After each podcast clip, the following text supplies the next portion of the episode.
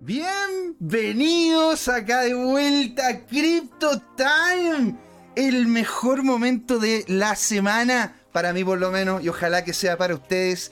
Ojalá les haya gustado esa intro, la hicimos con mucho amor y cariño. Cualquier feedback al respecto, muy, muy, muy agradecido, señores. ¿ah? Bueno, para partir este día jueves hermoso, ¿no es cierto?, de el septiembre, vamos a hablar sobre los NFTs. Bueno, vamos a hablar también con Jorge todo el tema del mercado y todo lo que ustedes ya saben. Pero, ¿qué es el NFT? ¿Por qué los NFT? A ver, ¿qué tanta cosa con eso? Porque en, en definitiva, me han bombardeado ustedes y les agradezco mucho de corazón. Con, oye, pero ¿qué se trata esto? ¿Por qué la gente está tan involucrada en esta cuestión? ¿Qué es lo que realmente quieren hacer con este tema de los NFT? ¿Por qué? ¿Por qué cómo se llama este tema de los NFT? Los NFT en definitiva es una gran oportunidad para la gente que crea contenido, como ustedes, como yo, ¿no es cierto? Los cuales nos permiten hacer esta estructura de buena manera y poder facilitar la venta futura de aquello. Ahora, no entremos más en detalle, esto era simplemente para el contexto de esta conversación que vamos a tener. Le damos un gran saludo a todos los que nos están viendo ahora en el chat y vamos a dar paso a poder conversar con un grande, con mi compañero de armas, el señor Jorge Gatica, señor. ¿Cómo está? Pero estoy feliz, eh, José Miguel. Primero que todo, hagamos eh, el ejercicio de felicitarnos y agradecernos entre nosotros mismos. Porque, como se dice en buen chileno, te las mandaste con el nuevo esquema de transmisión en línea o streaming. Muchas gracias. La interfaz que construiste para ser ingeniero comercial es muy notable. ¿Qué significa eso como para ser ingeniero comercial? A ver. porque ya estás convertido en, un nuevo productor audiovisual omnicanal. ¿ah? Estamos saliendo por Twitch, por YouTube, por Spotify, por Facebook ahora, lo que sí estuvimos conversando y estuve conversando potentemente para poder tener, ¿no es cierto?, la salida que yo quería por LinkedIn, pero no, no, no, me dijeron que no, me dijeron que no porque LinkedIn no hace ningún tipo de streaming hasta ahora eh, vinculado con temas cripto y lo cual, pues bueno, que es entendible, entendible, pero también estamos tratando de entrar ahí. La idea es que podamos estar por todos los canales porque usted lo dijo una vez más de alguna vez, pues, o sea, tú dijiste, a ver, el 1% de la población habla cripto. Eso tenemos que cambiarlo. Y ahora, en este momento hay una serie de otros eventos, hay más podcasts hablando, hay serie de streaming, pero no importa. Mientras más gente hablando sobre este tema, mejor, señor. Así que, ¿qué, mejor que esta, esta dinámica para poder sacarlo adelante, ¿no es cierto? Así que, ¿con qué estaríamos partiendo en este momento? Mira, eh, antes de hablar de las secciones tradicionales, ¿no es cierto?, de, qué le pasó a Bitcoin y al resto del mercado cripto esta semana, que, es muy especial, muy simbólica, yo quiero seguir en la línea tuya de explicar el contexto de las NFT, ¿ya? Y en, el fondo es una nueva herramienta para lo que podríamos llamar industrias creativas, ¿ya? Mm. Que son todos los lugares donde el arte y otras formas de expresión eh, hasta el día de hoy tienen una expresión analógica eh, y que le faltaba su correlato en lo digital. Voy a dar un ejemplo muy simple. Eh, la Gioconda o la Mona Lisa, la obra de arte de Leonardo da Vinci, es única ¿ya? y está protegida con mil esquemas en el Louvre en el Museo Francés. Pero ha sido copiada muchísimas veces. Sí, ¿ah? Y de todas las expresiones, desde el hiperrealismo hasta versiones expresionistas, de cómics, de todo lo demás. ¿Ya? Y eso habla de dos fenómenos. Que cuando tú tienes una obra de arte única, especial, universal, eh, la puedes copiar muchísimas veces y eso no desvaloriza eh, lo que significa la obra original. Ese es un primer tema.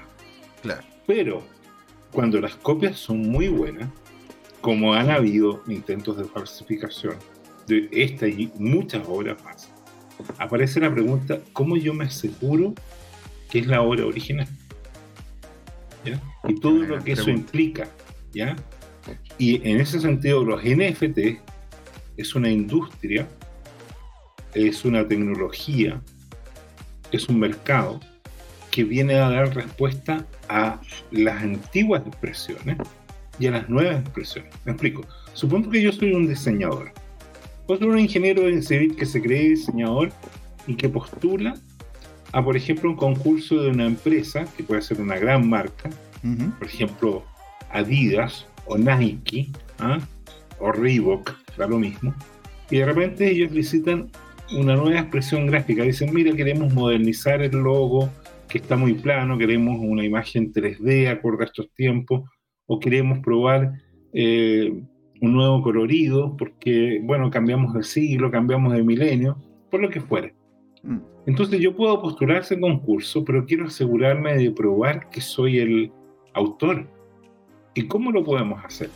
Bueno, en el esquema analógico tradicional aquí en Chile, uno va a un ministro de fe que se llama notario y que tiene un monopolio en un cierto territorio en el cual uno va y va sellando ciertos elementos y va de alguna manera cautelando con una herramienta que hoy día se ha probado que, son relativamente precarias porque son mm. falsificables. Pero claro, o sea, y eso, y eso es un monopolio natural, es decir, un monopolio que se creó porque el Estado dictaminó de que esa era la persona que te iba a entregar una serie de papeles los cuales indicaba que tú eras el dueño de algún activo o de o, el autor o, o, quien en un cierto día, una cierta hora se produjo un evento y que quedó. O uno podía, por ejemplo, dejar cauteladas ciertas especies.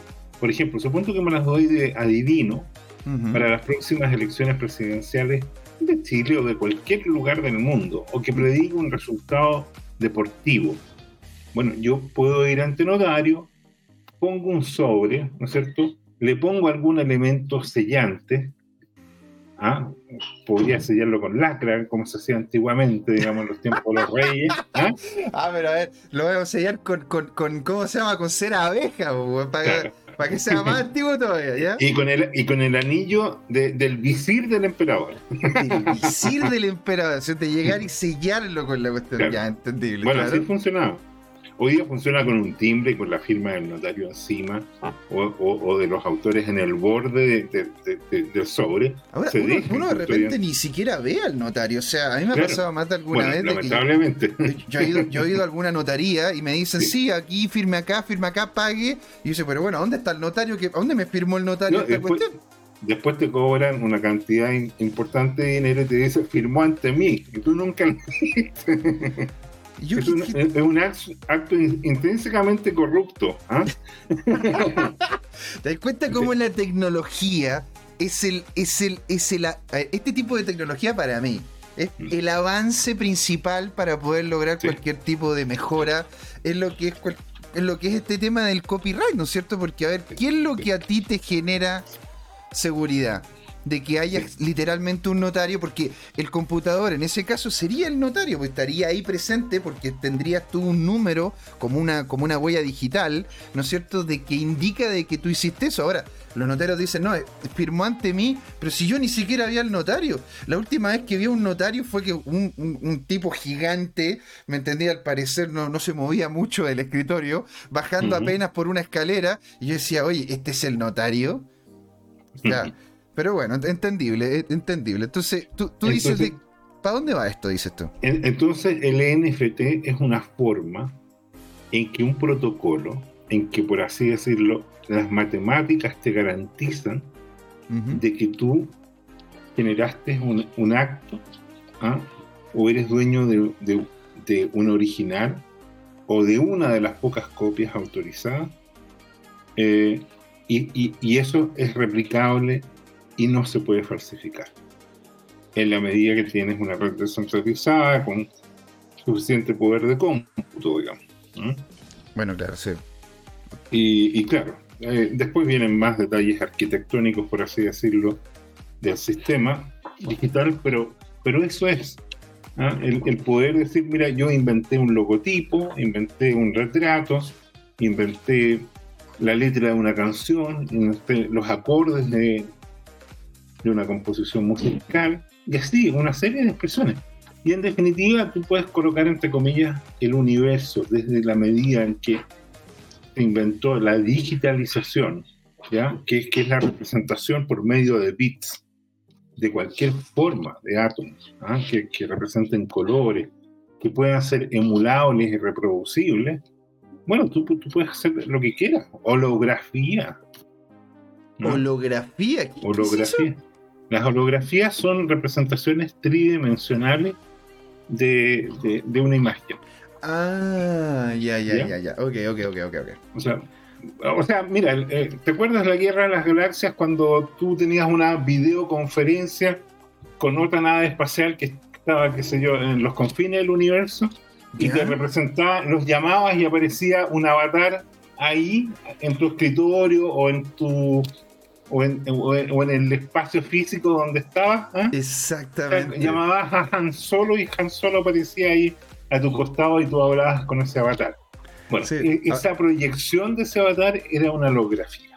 Ah, que se logra ¿eh? con, con eh, eh, rayos luminosos que pueden ser láseres de distintos colores y, y con formas.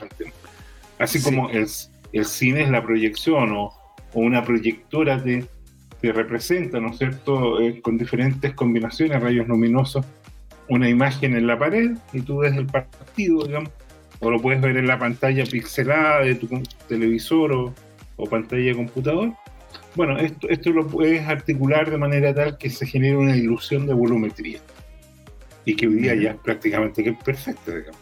O sea, bueno, si, tú, tiene... si, tú, piensas, hay representaciones, ¿no es cierto?, eh, callejeras en, en, Tokio, por ejemplo, he visto en Seúl, uh -huh. de qué sé yo, que aparece una orca, ¿ah?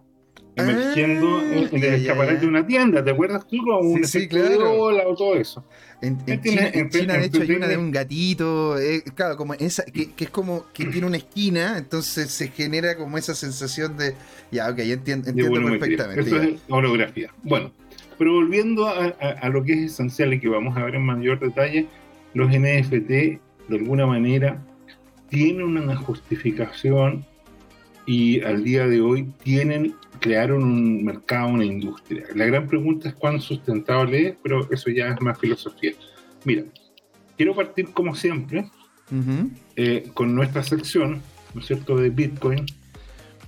Y, la del y mercado. Lo que, y lo que vamos a hacer, claro, eh, es, eh, es que va, vamos a proyectar, eh, déjame cargar ahora la presentación PowerPoint el día de hoy. Y partir advirtiendo, sobre todo ahora, lo que hemos dicho, ¿no? que, que, si usted quiere ganar mucho dinero, tiene que estar preparado para correr mayor riesgo mm. y asumir que ese mayor riesgo puede traer muchas más ganancias o muchas más pérdidas. ¿ya? Y por lo tanto, las opiniones las informaciones que nosotros damos no son consejos financieros ni sugerencias de inversión, porque hay riesgo importante de pérdidas de fracciones o todo su patrimonio. ¿ya? Claro. Entonces, lo que vamos a ver hoy día es partir con nuestra sección habitual, ¿no es cierto?, de Bitcoin, recuperar el año en perspectiva y mira, estamos en un día especial, agosto y septiembre. Septiembre, si uno mira el cuadro, lo voy a buscar más rato, el de los meses, septiembre durante los últimos 11 años ha sido uno de los peores meses para comprar cripto. ¿Ah? Qué locura. ¿eh? Bueno, tú me hablaste ah, un tema de la, de la luna incluso, esa la otra vez. sí, bueno, eh, efectivamente hay un calendario lunar que eh, no, no, yo no pienso que la astrología juegue un, un rol en determinar el valor de los activos, sino que sí puede pasar que hay ciertos agentes que de repente son alcistas o bajistas ¿Ya? y, perdonando la expresión coloquial, entre comillas, se suben por el chorro y toman una cierta fecha y concertan una cierta acción. Entonces, eh, eh, eh, hay una, yo te diría que hay una acción concertada, digamos, pero de, de, forma natural, no es que ellos se pongan de acuerdo, pudiera ser, no lo sabemos, y ocurre eso, pero, pero por ejemplo, claramente septiembre es un mal mes para comprar cripto porque en general, para toda la industria, cae. Yo no sé si es porque hay una estructura de gastos de repente en algunas economías del hemisferio norte que hacen que necesiten dinero y que tengan que vender algunas cripto, cualquier cosa, liquidar ciertas posiciones y por lo tanto, eh, así como en Chile es, marzo, el, el, el, mes en que uno tiene que pagar mayor cantidad de impuestos y, y, otros servicios como parte de los colegios y gastos escolares y comprar uniformes y, y libros y todo eso, y eso y pagar las patentes y lo que fuera, eh, entonces eh, eso estresa al presupuesto familiar, quizás ocurre lo mismo en septiembre en, otras latitudes, digamos. Ahora, o sea, a ver, si me dices tú de que cuando, cuando llega septiembre baja, entonces deberíamos dar gracias. Este es el momento para poder comprar, o sea, te están ofreciendo, esta es como una rebaja anual, una rebaja que... Como oferta de temporada. Es como el Black Friday, o sea, hoy estáis esperando a que llegue el Black Friday para poder comprar justamente estas cripto este mes según lo que indica la calendarización y todo, es algo recurrente que Pero mira lo que pasó el año pasado. ¿ah? Después del halving, septiembre cayó y en octubre empezó a acelerar. Y mira el canal lancista, octubre, noviembre, diciembre, ya hemos comentado. Mm. Una corrección importante en diciembre, que en perspectiva no es tan importante. Remonta diciembre, enero, ¿ah? nuevamente una corrección en enero y un canal alcista que mira este tema, por diciembre, enero, febrero, marzo, después una corrección, abril, mayo, un desplome en mayo, ¿ah? ¿te fijas? Mira qué mm. grande se ve en perspectiva. ¿ah? Todo ese desplome en junio, horizontal, ese canal que hemos comentado tantas veces, ¿no sé, fuimos monotemáticos en este tema. bueno, es que era la realidad de ese momento, porque estaban todos preguntando, nos preguntaban en el chat, nos preguntaban en, las redes sociales, en todos lados. A mí también me atosigaban diciendo, bueno, ¿esto se va o no se va a cero? A ver. Claro, o sea, piensa tú, si ahora miramos en perspectiva lo que era estar el 15 de julio, mira tú ahí, Julio, y empieza a mm. desplomarse y aparece ya habían los canales comentaristas, ¿te acuerdas tú? De que nos íbamos a 24.000 y a 20.000. Sí. ¿Ah? Sí, pues ya, está, ya estaban todos llorando ya. Y que llorando, llorando. Era, era un tema ahí. Y mira, mira el repunte espectacular en agosto, ¿ah? de 30.000 a 43.000 sin ningún esfuerzo. Corrección. Hemos comentado varias veces que las correcciones son importantes porque limpian el mercado y nuevamente se dispara alto histórico máximo de, los últimos 3-4 meses, 52.500 y un desplome. ¿Y mm. qué fue ese desplome? Bueno, antes de comentar lo que traje una hipótesis al respecto, ya con alguna evidencia, veamos el detalle en el último mes. Mira qué impresionante se ve ese velón. E, eso fue una liquidación de 3 mil millones de dólares en un par de horas. ¿Ah? Mira las velas, son en cuatro horas. Qué locura. ¿ah? Entonces son dos velones de cuatro horas en que, en que tienes una caída de prácticamente 10 mil dólares. 15% ¿ah? liquidado, eh, un poco más en realidad, y, y, una recuperación instantánea. O sea, llega y topa 42.500 más o menos y se da sobre 45 enseguida. ¿no? Y eh, bueno, la última semana aquí nuevamente tienes la caída con mayor detalle, también en cuatro horas, lo vi en una hora, pero lo impresionante es en cuatro horas. Bueno, sí, claro, o sea, imagínate, ahí estamos hablando, estas son cuatro, horas, ¿verdad? la, última semana, claro, son velas de cuatro horas, mira, aparte el, el mes de septiembre, ahí está. ¿Cómo, cómo, se lo explicarías a los que nos escuchan en, eh, en podcast, a ver, en esta... Eh, mira, septiembre se veía en un ciclo alcista muy consolidado, hasta que llega el 7 de septiembre, que es simbólico porque se inaugura el, el que El Salvador declara a Bitcoin como una moneda, moneda oficial. Mm, de hecho, de hecho Bukele le decía al FMI, ¿no es cierto? Oye, muchas gracias, porque de hecho el Estado terminó comprando una cantidad importante de Bitcoin para poderle entregar a, a los mismos a los mismos usuarios que están dentro de la. Em, empezó comprando caro y terminó comprando harto más barato, te diría yo. ¿ah? Em, eh, eso fue como un regalito. En definitiva, eso es un, tremendo descuento para el Estado de Salvador. Que lo más importante de esto es que fíjate que hay estudios de que la gente de El Salvador, la que está en el extranjero, que le manda remesas a, a sus parientes en El Salvador, estarían ahorrando más o menos 600 a 800 millones de dólares. Solamente Western Union cifra sus pérdidas en 400 millones de dólares. Porque ellos cobran comisión. Por ejemplo, si yo quiero mandarle 30 dólares, que, es dinero importante, o 300 dólares, como nos comentaba nuestro amigo, ¿te acuerdas? Guillermo Cortés, a quien entrevistamos la semana pasada. Sí, claro.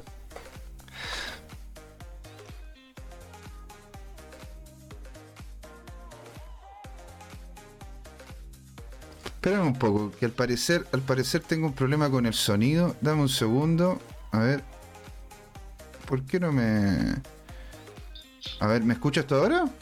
Escucho perfecto. Ya, perfecto. Está saliendo todo genial. No sé qué pasó. Ya. Ya. Comenta. Entonces, estábamos conversando, ¿no es cierto?, con nuestro amigo del nuestro amigo chileno salvadoreño. Claro. Y él nos contaba eh, las comisiones que tiene que pagar de repente por enviar un. Eh, por enviar una remesa y, que a veces incluso para valores pequeños los, porcentajes eh, aparecen completamente disparados, ¿te fijas?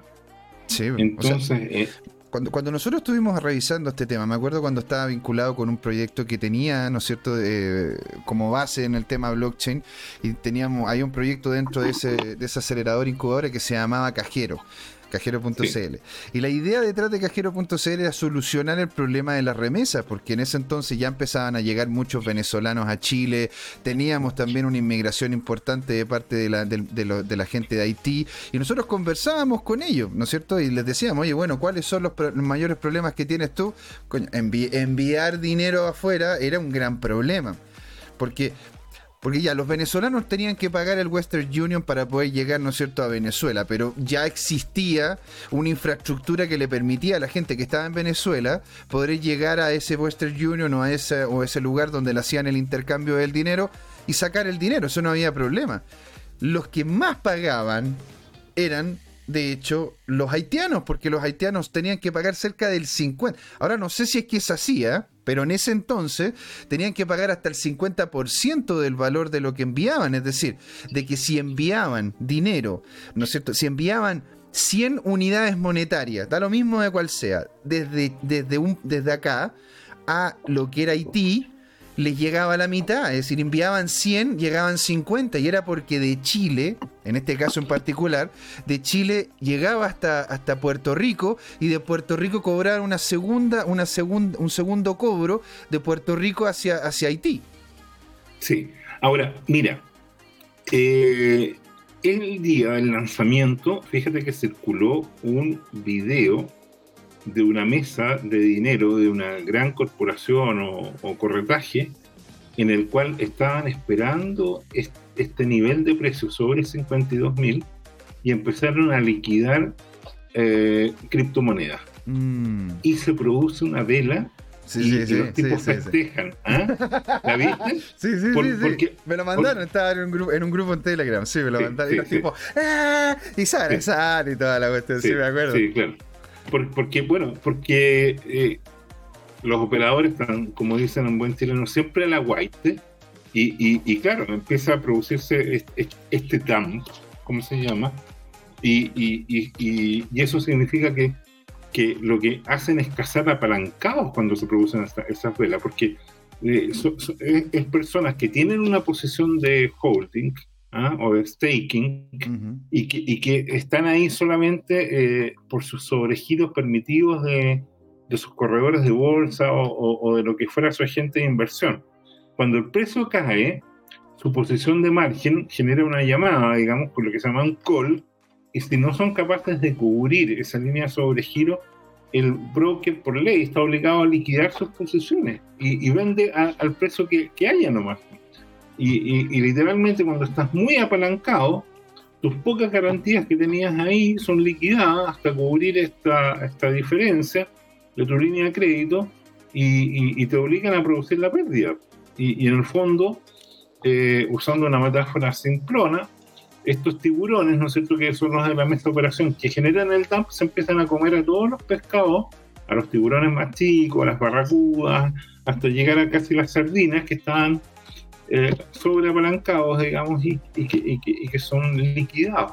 Insisto, se, liquidaron en esos velones más de 3 mil millones de dólares de posiciones de gente que estaba apalancada, ¿ah? que estaba expuesta a ese tema.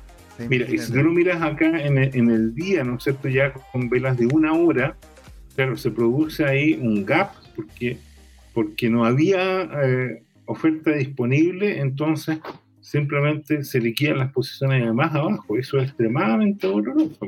Sí, porque claro, ahí, al final estáis vendiendo a pérdida, pues, es decir, compraste a 100, compraste a 100 y se te fue un 30%, un o incluso más, pues dependiendo de a cuánto compraste tú, pues, ¿me entiendes? Pero qué, qué locura, o sea, ahora, ahí es donde está la diferencia entre los creyentes, o sea, no creyentes en el sentido de fe, sino los creyentes en el sentido de que reconocen en esta tecnología y en estas soluciones algo más allá que simplemente un hecho, especula un, hecho de especulación. Porque, es una especulación, absolutamente. Ahora, ¿qué es lo que ocurre? Que en este caso eh, eh, hubo un dump y esos apalancados eh, fueron cazados, por así decirlo, con Z, de mm. manera terrible. Pero esos tipos, si hubiera venido una ballena grande que de repente el día del Salvador se pone a comprar eh, 4 mil millones de dólares, lo que hubiera pasado es que el precio se hubiera disparado arriba y ese apalancamiento le hubiera permitido ganar varios múltiplos de lo que era su inversión inicial y por lo tanto lo que estaban haciendo el dumping que iban a salir trasquilados, ¿te fijas? Y así se lo llevan, porque, porque hace poco una de las velas hacia arriba también eh, liquidó como a, mil millones de dólares de posiciones bajistas estaban apalancadas, digamos. ¿Te fijas? Entonces, este es un juego continuo, más que juego, yo diría prácticamente una guerra por recursos. Y aquí el tema de fondo es el siguiente. Eh, hay grandes jugadores, piensa tú que, en, posiciones accionarias, la noticia hace unos cuantos meses fue que había un, fondo de inversión Argios, si lo recuerdas, de mm. una persona que tenía patrimonios entre 10 mil y 20 mil millones de dólares. Sí, había, algo, poco así. había, había apalancado eso a 100 mil millones de dólares. Y, lo pillaron eh, en margin call a ese nivel y perdió prácticamente todo su patrimonio. Ahora, era una persona que era una especialista de banca de inversión, un especulador conocido y, todo el tema. Y, bueno. Eh, eso, eso es cuando uno juega all-in. Yo, yo, la otra, yo, yo, como se llama, tenía, tenía compañeros, me acuerdo cuando estaba trabajando en temas de, en temas de, de ¿cómo se llama? De, Forex y otras cosas, también el tema en un family office en el cual estábamos nosotros llevando adelante una serie de proyectos que involucraban una inversión importante. Habían algunos que eran de estos de, no, no, no, este all-in. Y claro, en el all-in es como colocar todo el dinero en un número en la ruleta. A ver, te puede salir el número y te forráis. O sea, es que hay, gente, yo vi gente en, esa oficina que después de haber ganado lo que ganó, literalmente se paró, eran las, qué sé yo, 11, 12 de la mañana, 11 o 1 de la tarde, qué sé yo, entre 11 y 1 de la tarde, un tipo dijo, me acabo de hacer millonario, muchas gracias, buenas noches, y se fue. pero, pero porque fue Olin y le apuntó, pero si no, Claro, ahí empecé con los problemas, porque en definitiva también, o sea, este tipo, este tipo, como, este tipo no tenía un fondo de inversión él solo, me imagino que involucraba más personas. Entonces, por eso mismo yo también, cuando, cuando comento sobre los fondos de inversión, sobre cómo poder invertir, la idea es poder tener más de uno y tener uno en el cual, ya, ok, este de acá, este de acá es el juguete, ¿me entiendes? Aquí, este de acá voy a poder jugar con él y voy a tirarlo all in si es que quiero y si pierdo, bueno, pierdo. Es como ir con la plata justa al casino. Sí, simplificando eh, la estrategia de esto eh, de un grande como Warren Buffett, lo que hay que hacer es ponerse cauteloso, dice él, cuando los mercados se ponen ambiciosos y ponerse ambicioso cuando los mercados se ponen cautelosos. Esa es su receta del éxito y la contracorriente, eh, que cuesta mucho, ¿no? Entonces, ¿qué, ¿cuál es la idea? Cuando hay rojo es importante tú compras. Y cuando hay verdes importantes, tú vendes. Y eso es tu ganancia. De alguna manera, lo que ocurre es que las personas, eh, no sé qué psicología inversa parece que aplican o aplicamos, que cuando algo se pone más verde aparece el FOMO, el fear of missing out, o sea, el miedo a perderse algo. Y uno cree que se subió de 40 a 55 en una semana, entonces tiene que comprar porque la otra semana se va a subir de 55 a 70. Cuando lo más probable es que haya una corrección y las correcciones son buenas, son sanas, porque limpian toda esta demanda o sobre demanda artificial, no con recursos reales, sino que con apalancamiento que es una inversión ficticia y que tarde o temprano genera una distorsión en el mercado. ¿Ya? Claro, es una herramienta más financiera, lo que sí, claramente si se utiliza de mala manera puede terminar ocasionando más problemas al mercado que, bueno, ya lo vimos en el, en el, hay una película muy buena donde aparece esto, es Big Short donde justamente hay una, una, cantidad de apalancamiento y una serie de herramientas financieras que al final no tenían mucho sentido. Y una cosa importante, bueno, le queremos dar la bienvenida también a Tomicro 2021, que es uno de los que también está de forma consistente aquí con nosotros, y a todos los que nos están escuchando en el chat y a todos los que están participando, muy bienvenidos. Estamos, estamos también para poderles recordar en todas nuestras redes sociales, estamos en Facebook como tu CryptoTime, en Twitter como tu CryptoTime, en Instagram como tu Crypto, estamos en todos O sea, lo, único que nos falta es llegar a la luna. Vamos a tener, vamos a colocar un, local en la luna y se va, a se va a colocar tu CryptoTime en la luna. Ya vamos a llegar allá. Así que bienvenido, bienvenido a todos los que están ahí en el chat.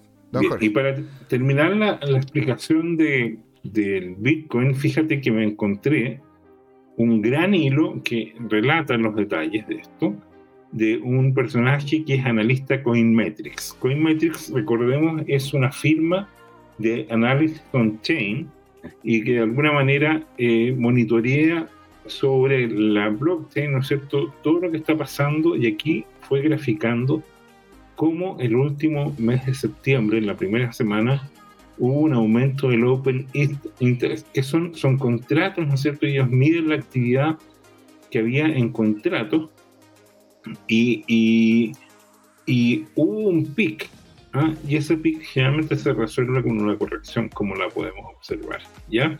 Y, eso pasó en todas las monedas, en Bitcoin, lo comentamos en la, semana pasada, eh, en, en, ADA, en Ripple, en Binance, Litecoin, Ether, Link y Doge.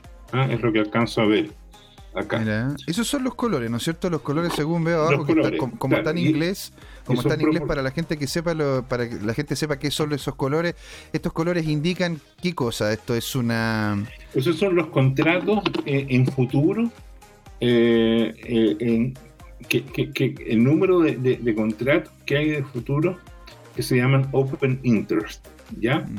y, y esto esto te da una idea de la actividad comercial que había la más importante, naturalmente, es Bitcoin y la segunda más importante es sobre Ethereum. ¿ah? Mm. Y, el tema, y después vienen las otras que tienen una menor capitalización de mercado y por lo tanto unas menores transacciones.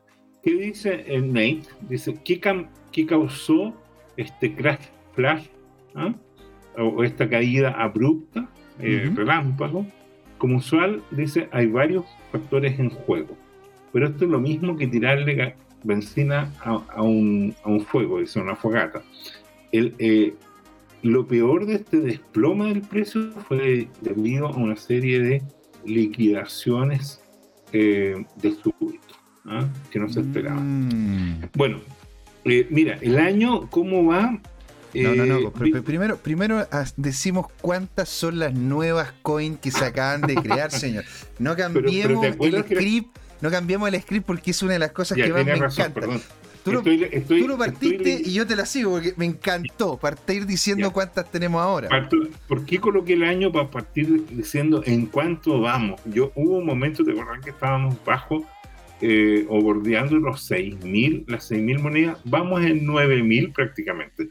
Mira, al momento que yo imprimí hace una hora, una hora y media, eh, esta imagen eran 8.994 capaz que entre que estamos conversando y aparecieron las 6 y ya tenemos 9.000 proyectos, de los cuales la inmensa mayoría son proyectos fallidos o intentos de estafas, malas copias, y por lo tanto no merecen lo más mínima mención en este tema.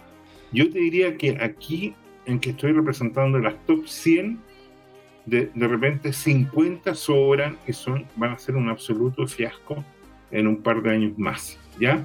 Y por lo tanto la gente que eh, eh, mira más allá de las monedas, eh, de las 10 más importantes que son proyectos que tienen ecosistemas, equipos de desarrolladores, inversionistas, visiones, ofertas de valor y todo lo demás, son puñados, contados por un, los dedos de una mano, una docena, dos docenas, bueno, tal vez 50, estoy siendo generoso, pero definitivamente hay miles y miles que son simplemente eh, cosas en las cuales no vale la pena especular. Pero, pero, ¿qué es lo que ocurre? Que si tú Ahora, miras el último mes... Lo importante es dar cuenta, a ver, de cuánta, cuánto porcentaje de los proyectos que existen terminan llevando llevándose adelante y terminan produciendo una, un, buen, un, buen, producto. Ahora, por eso, ¿cuántos, ¿cuántos emprendimientos por, por estadística terminan llegando al, al, final del primer año? Yo te diría que, o sea, mira, ¿sabes qué ocurre? Que en realidad, dependiendo de la arquitectura que tienen, mm. esto, esto puede estar varios años. Dodge lleva, por ejemplo, cinco años funcionando y, y a pesar de la tremenda inflación que tiene, eh, en, términos relativos sigue creciendo y, hay una serie de otras eh, eh, monedas que pareciera que están ganando muchas cosas. Ahora, mm. ¿qué es lo que ocurre? Por ejemplo, en, el último mes, te fijas, no deja de ser que muchas de ellas tienen, tienen valorizaciones importantes. Solana fue, de hecho, la gran campeona, 156% mensual. ¿Te fijas? Esos son triplicar tu inversión en, un mes en estos tiempos es algo insólito. Imagínate que de repente desde el último año algunas de estas monedas se valorizaron en 10, 20, 30 veces. Lo, hemos comentado en otra semana. Mm. Cuando puse la perspectiva de un año, ¿te fijas? Entonces, eh, de alguna manera, lo, que ocurre es que esto genera una inflación, por así decirlo, de la valorización de mercado. Piensa tú que la semana pasada estábamos antes de esta corrección, llegamos a, bordear los 2,5 trillones, ¿te fijas? Sí, claro. cayó, cayó un 15% y después se recuperó un 5%, por eso como que cayó un 10% nomás al día de hoy, a, hace un par de horas. Están 2,2 trillones. Esto ha afectado la dominancia del Bitcoin, pero yo te digo, en cuanto empieza a venir una corrección gigante que está ocurriendo en los mercados financieros, muchos de estos va a ser una sangría gigantesca. Eso no hay la menor duda. E incluso las grandes van a sufrir. ¿Ya? Sí, claro. Eh, Ahora, estas eh, empresas como Solana, como, mira, si te vas un poco para atrás, para que veamos también algunas otras que están dentro de lo que es la industria como infraestructura de blockchain. Bueno, está, Matic. Oye, Matic, AVAX, algo y Solana. O sea, y, bueno, y también en su caso DOT. O sea, esa, esas cinco yo personalmente las he ido siguiendo muy al detalle. Y la verdad que están, que tienen proyectos muy potentes. O sea, a ver. ¿Algo también? Ada, Ada también, porque, porque en, en, cierto sentido, Ada está, está tratando de tener lo mismo que Ethereum y lo está logrando. Solana, DOT, algo, Avax y Matic están haciendo algo más que Ethereum, porque Solana, de hecho, ya con la, con la infraestructura que tiene, con lo que hablamos el otro día de Solana, sí, los amigos que no están viendo en YouTube van a poder ver en el, en el, en el ángulo superior derecho ahí cuando, cuando aparezca, ¿no es cierto?, el video de Solana, en, eh, de que ahí eh, están tratando de generar una diferenciación en el sentido de poder, ¿no es cierto?, entregar una cantidad de transacciones mucho mayor de las que entrega Ethereum. ADA lo que tiene, y está bien, es, es, uno de los insignias importantes que tiene Proof of Stake, ya lo hemos hablado de forma consistente, pero algo, AVAX, Matic y DOT ofrecen otro tipo de infraestructura, otra, otra estructura. De hecho, en DOT hace relativamente poco y salió lo que se llama Moon River y Moon River es una plataforma que te permite a ti poder tener eh, tokens de Ethereum o poder tener una conexión directa con Ethereum en la misma reel que tiene DOT. Es decir, tú vas a poder hacer, poder, agarrar tu proyecto, ¿no es cierto?, en Ethereum hacer un literal ahora como se dice, un copiar y un pegar y, y te funciona igual con, eh, con, un token que no es Ethereum, porque claramente ya hemos hablado de que los tokens están dentro de las diferentes blockchains, pero te permite hacer una conversión de esa tokenización. ¿sí? de lo que es Ethereum a un token interno dentro de lo que es DOT. Así que es muy, muy, muy, muy interesante. Y también lo están haciendo en lo que es la red canario de DOT, que es Kusama. ¿sí? Muy bien. Algo, AVAX y Matix, de hecho, están empezando a generar una infraestructura que es mucho más eficiente por el costo para poder desarrollar proyectos encima. ¿Sí? Porque en este momento, bueno, y todos lo saben aquí los amigos que nos están viendo, todos saben de que en este momento Ethereum está o sea, la red de Ethereum está carísima. No puedes, o sea, yo personalmente no estoy haciendo ningún tipo de transacción y estoy esperando, ¿me entiendes? Al punto donde poder participar en esta, en esta primera, en, esta primera eh, ofrecimiento, ¿no es cierto?, de participación en, en, lo que era el proyecto que estoy comentando en DOT. O sea, yo dije, a ver, ¿realmente me vale la pena gastarme esto, estos Ethereum ahora para poder hacer estas transacciones? Porque tenía que eliminarlos para poder comprar esa. Y bueno, ahí como que estuve al, estuve como un poco duditativo hasta que tomé una decisión. Pero dicho eso, los valores de transacciones en este momento de la red de Ethereum están carísimos. cosa que no se ven en Solana ni ninguna de esas otras que estás comentando. Pero además yo quiero añadir que en Bitcoin están baratísimas. Fíjate que gracias a Lightning Network Hoy día tú puedes pagar un café en El Salvador y te cobran un par de dólares por 0,0000000 Bitcoin. ¿ah? Y eh, el tiempo de respuesta es instantáneo. Y hay un montón de videos, ¿no es cierto?, que han sido subidos a Twitter y a otras redes sociales, en lo cual tú vas, y esto es importantísimo, vas a un local de McDonald's de Burger King, de Starbucks y puedes sacar tu wallet. bueno, no digáis más marcas, pues si no después nos van a tener que pagar. Tienes razón. Se, están aprovechando de los millones de seguidores de, nosotros. Para publicidad gratis. ¿ah? vamos a mandar a nuestros abogados ahí a hacerles una oferta. ¿ah? No es malo, no es malo. Entonces, mira, el tema de fondo es que la tecnología está disponible, funcionando, en versión de producción y eso tiene un poder multiplicador sobre Bitcoin gigantesco. ¿ah?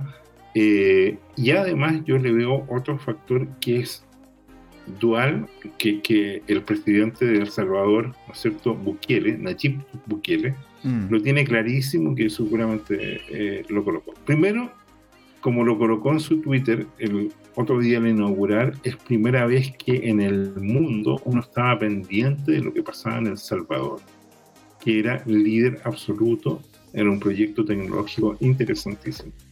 Pero segundo, lo que yo interpreto es que había una fila en el Zonte, donde está eh, la Bitcoin Beach, y en, en lugares geográficos aledaños, donde hasta el vendedor callejero de helados anda con su billetera Bitcoin y anda con un logo Bitcoin y el tipo te vende los helados y recibiendo en Bitcoin. El subir esa transformación de pensamiento, te diría yo, por más que la transformación tecnológica de tener un token que tú o, una criptomoneda que tú la tomas y, con eso entregas bienes o servicios eh, en reciprocidad. Eh, eso va a generar un efecto... Yo voy más para allá incluso. ¿ah? me, han contado historias de gente pidiendo dinero en la calle, pero que tiene un, una, ¿cómo se llama? Como un collarcito y en el collarcito tiene el, el QR. el, QR, ¿no es cierto? Entonces tú le puedes donar, puedes, puedes, puedes hacer, ¿cómo se le llama? Una, una, una acción caritativa, ¿no es cierto?, para un tercero y el tipo ni siquiera te tiene que tener la plata, ¿me entiendes o no? O sea, el tipo no tiene que andar con la plata encima. Claro lo cual lo hace mucho más seguro. Absolutamente, pero, pero, pero eh, yo lo veo por el lado nuestro, ¿no es cierto? Que nuestra misión es educativa y de difusión, y piensa tú lo que significa para las nuevas generaciones, para estos nativos digitales, el, el entrar de manera nativa a una industria, a un país, a un mercado donde funcionan con una moneda 100% digital. Y piensa tú cómo las personas van a estar pensando después en aplicaciones sobre esto. Piensa que las empresas salvadoreñas ahora ya van a estar pensando, por ejemplo, que tú no tienes que ir a hacer eh, el pago al supermercado, a la sucursal bancaria o al almacén más cercano para, para ir a saldar tu cuenta de un servicio público, o sea, electricidad, agua potable, eh, telefonía o conexión a, internet o televisión por cable, lo que fuera, eh, sino que van a poder operar desde su celular.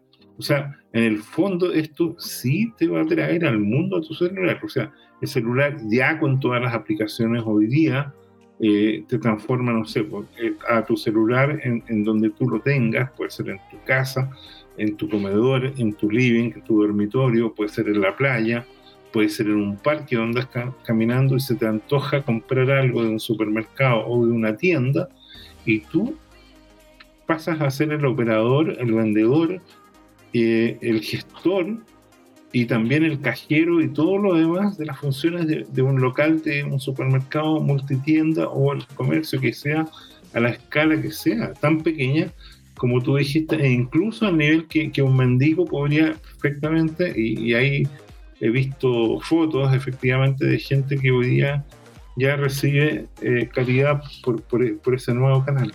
O sea, qué, mejor, mejor, que eso. imagínate, anda, no vas a tener que andar con efectivo, no vas a tener que andar con tarjeta, no vas a tener que andar con una serie de cosas que, que, son que son una limitante para poder desarrollar casi cualquier tipo de casi cualquier tipo de estructura puntual y aparte la cantidad de gente que está saltando de no tener ningún tipo de contacto con la tecnología a pasar a tener un celular es un montonazo de personas. Ya lo estamos viendo, ¿no es cierto? Y no, esto, esto lo vemos nosotros como latinoamericanos, pero esto en África, en algunos sectores, ¿no es cierto? De, de, la, de algunos sectores de, de ¿cómo se llama?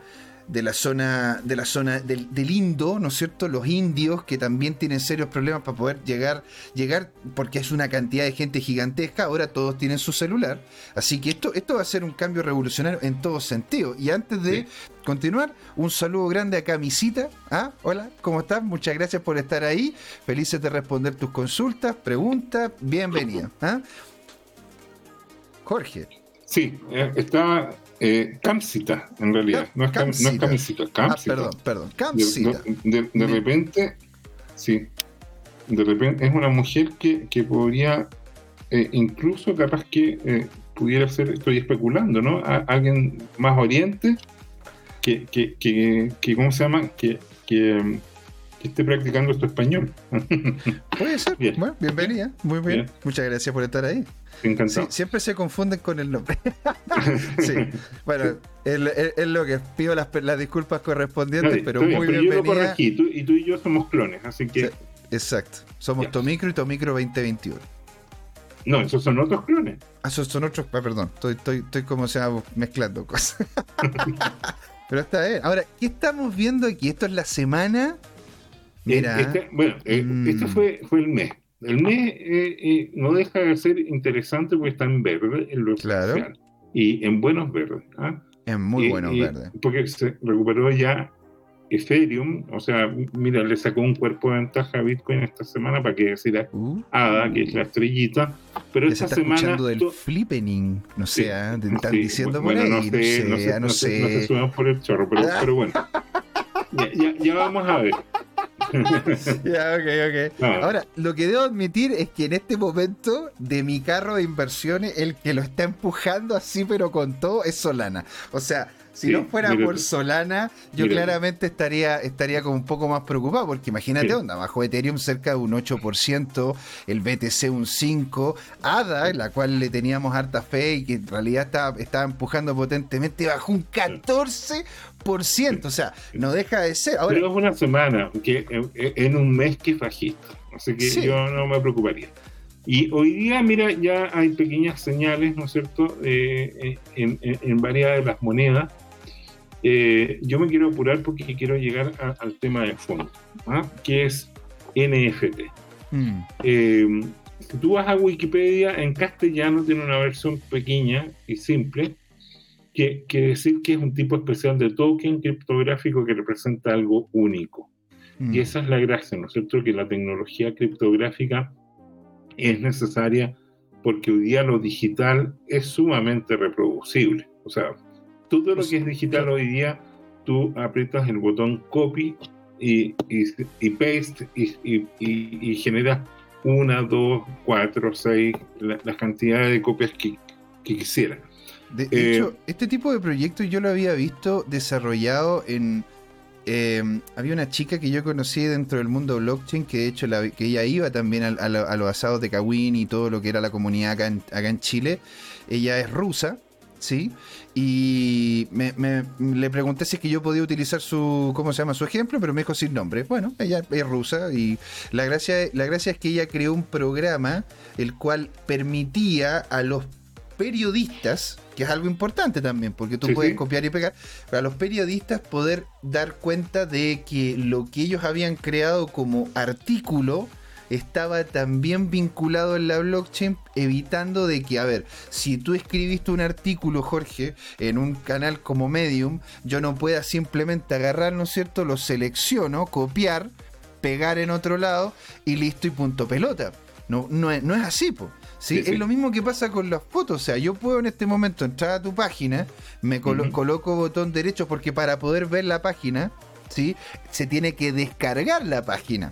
Hay todo un protocolo, pero se descarga la página y una vez descargada la página, eso es lo que yo veo.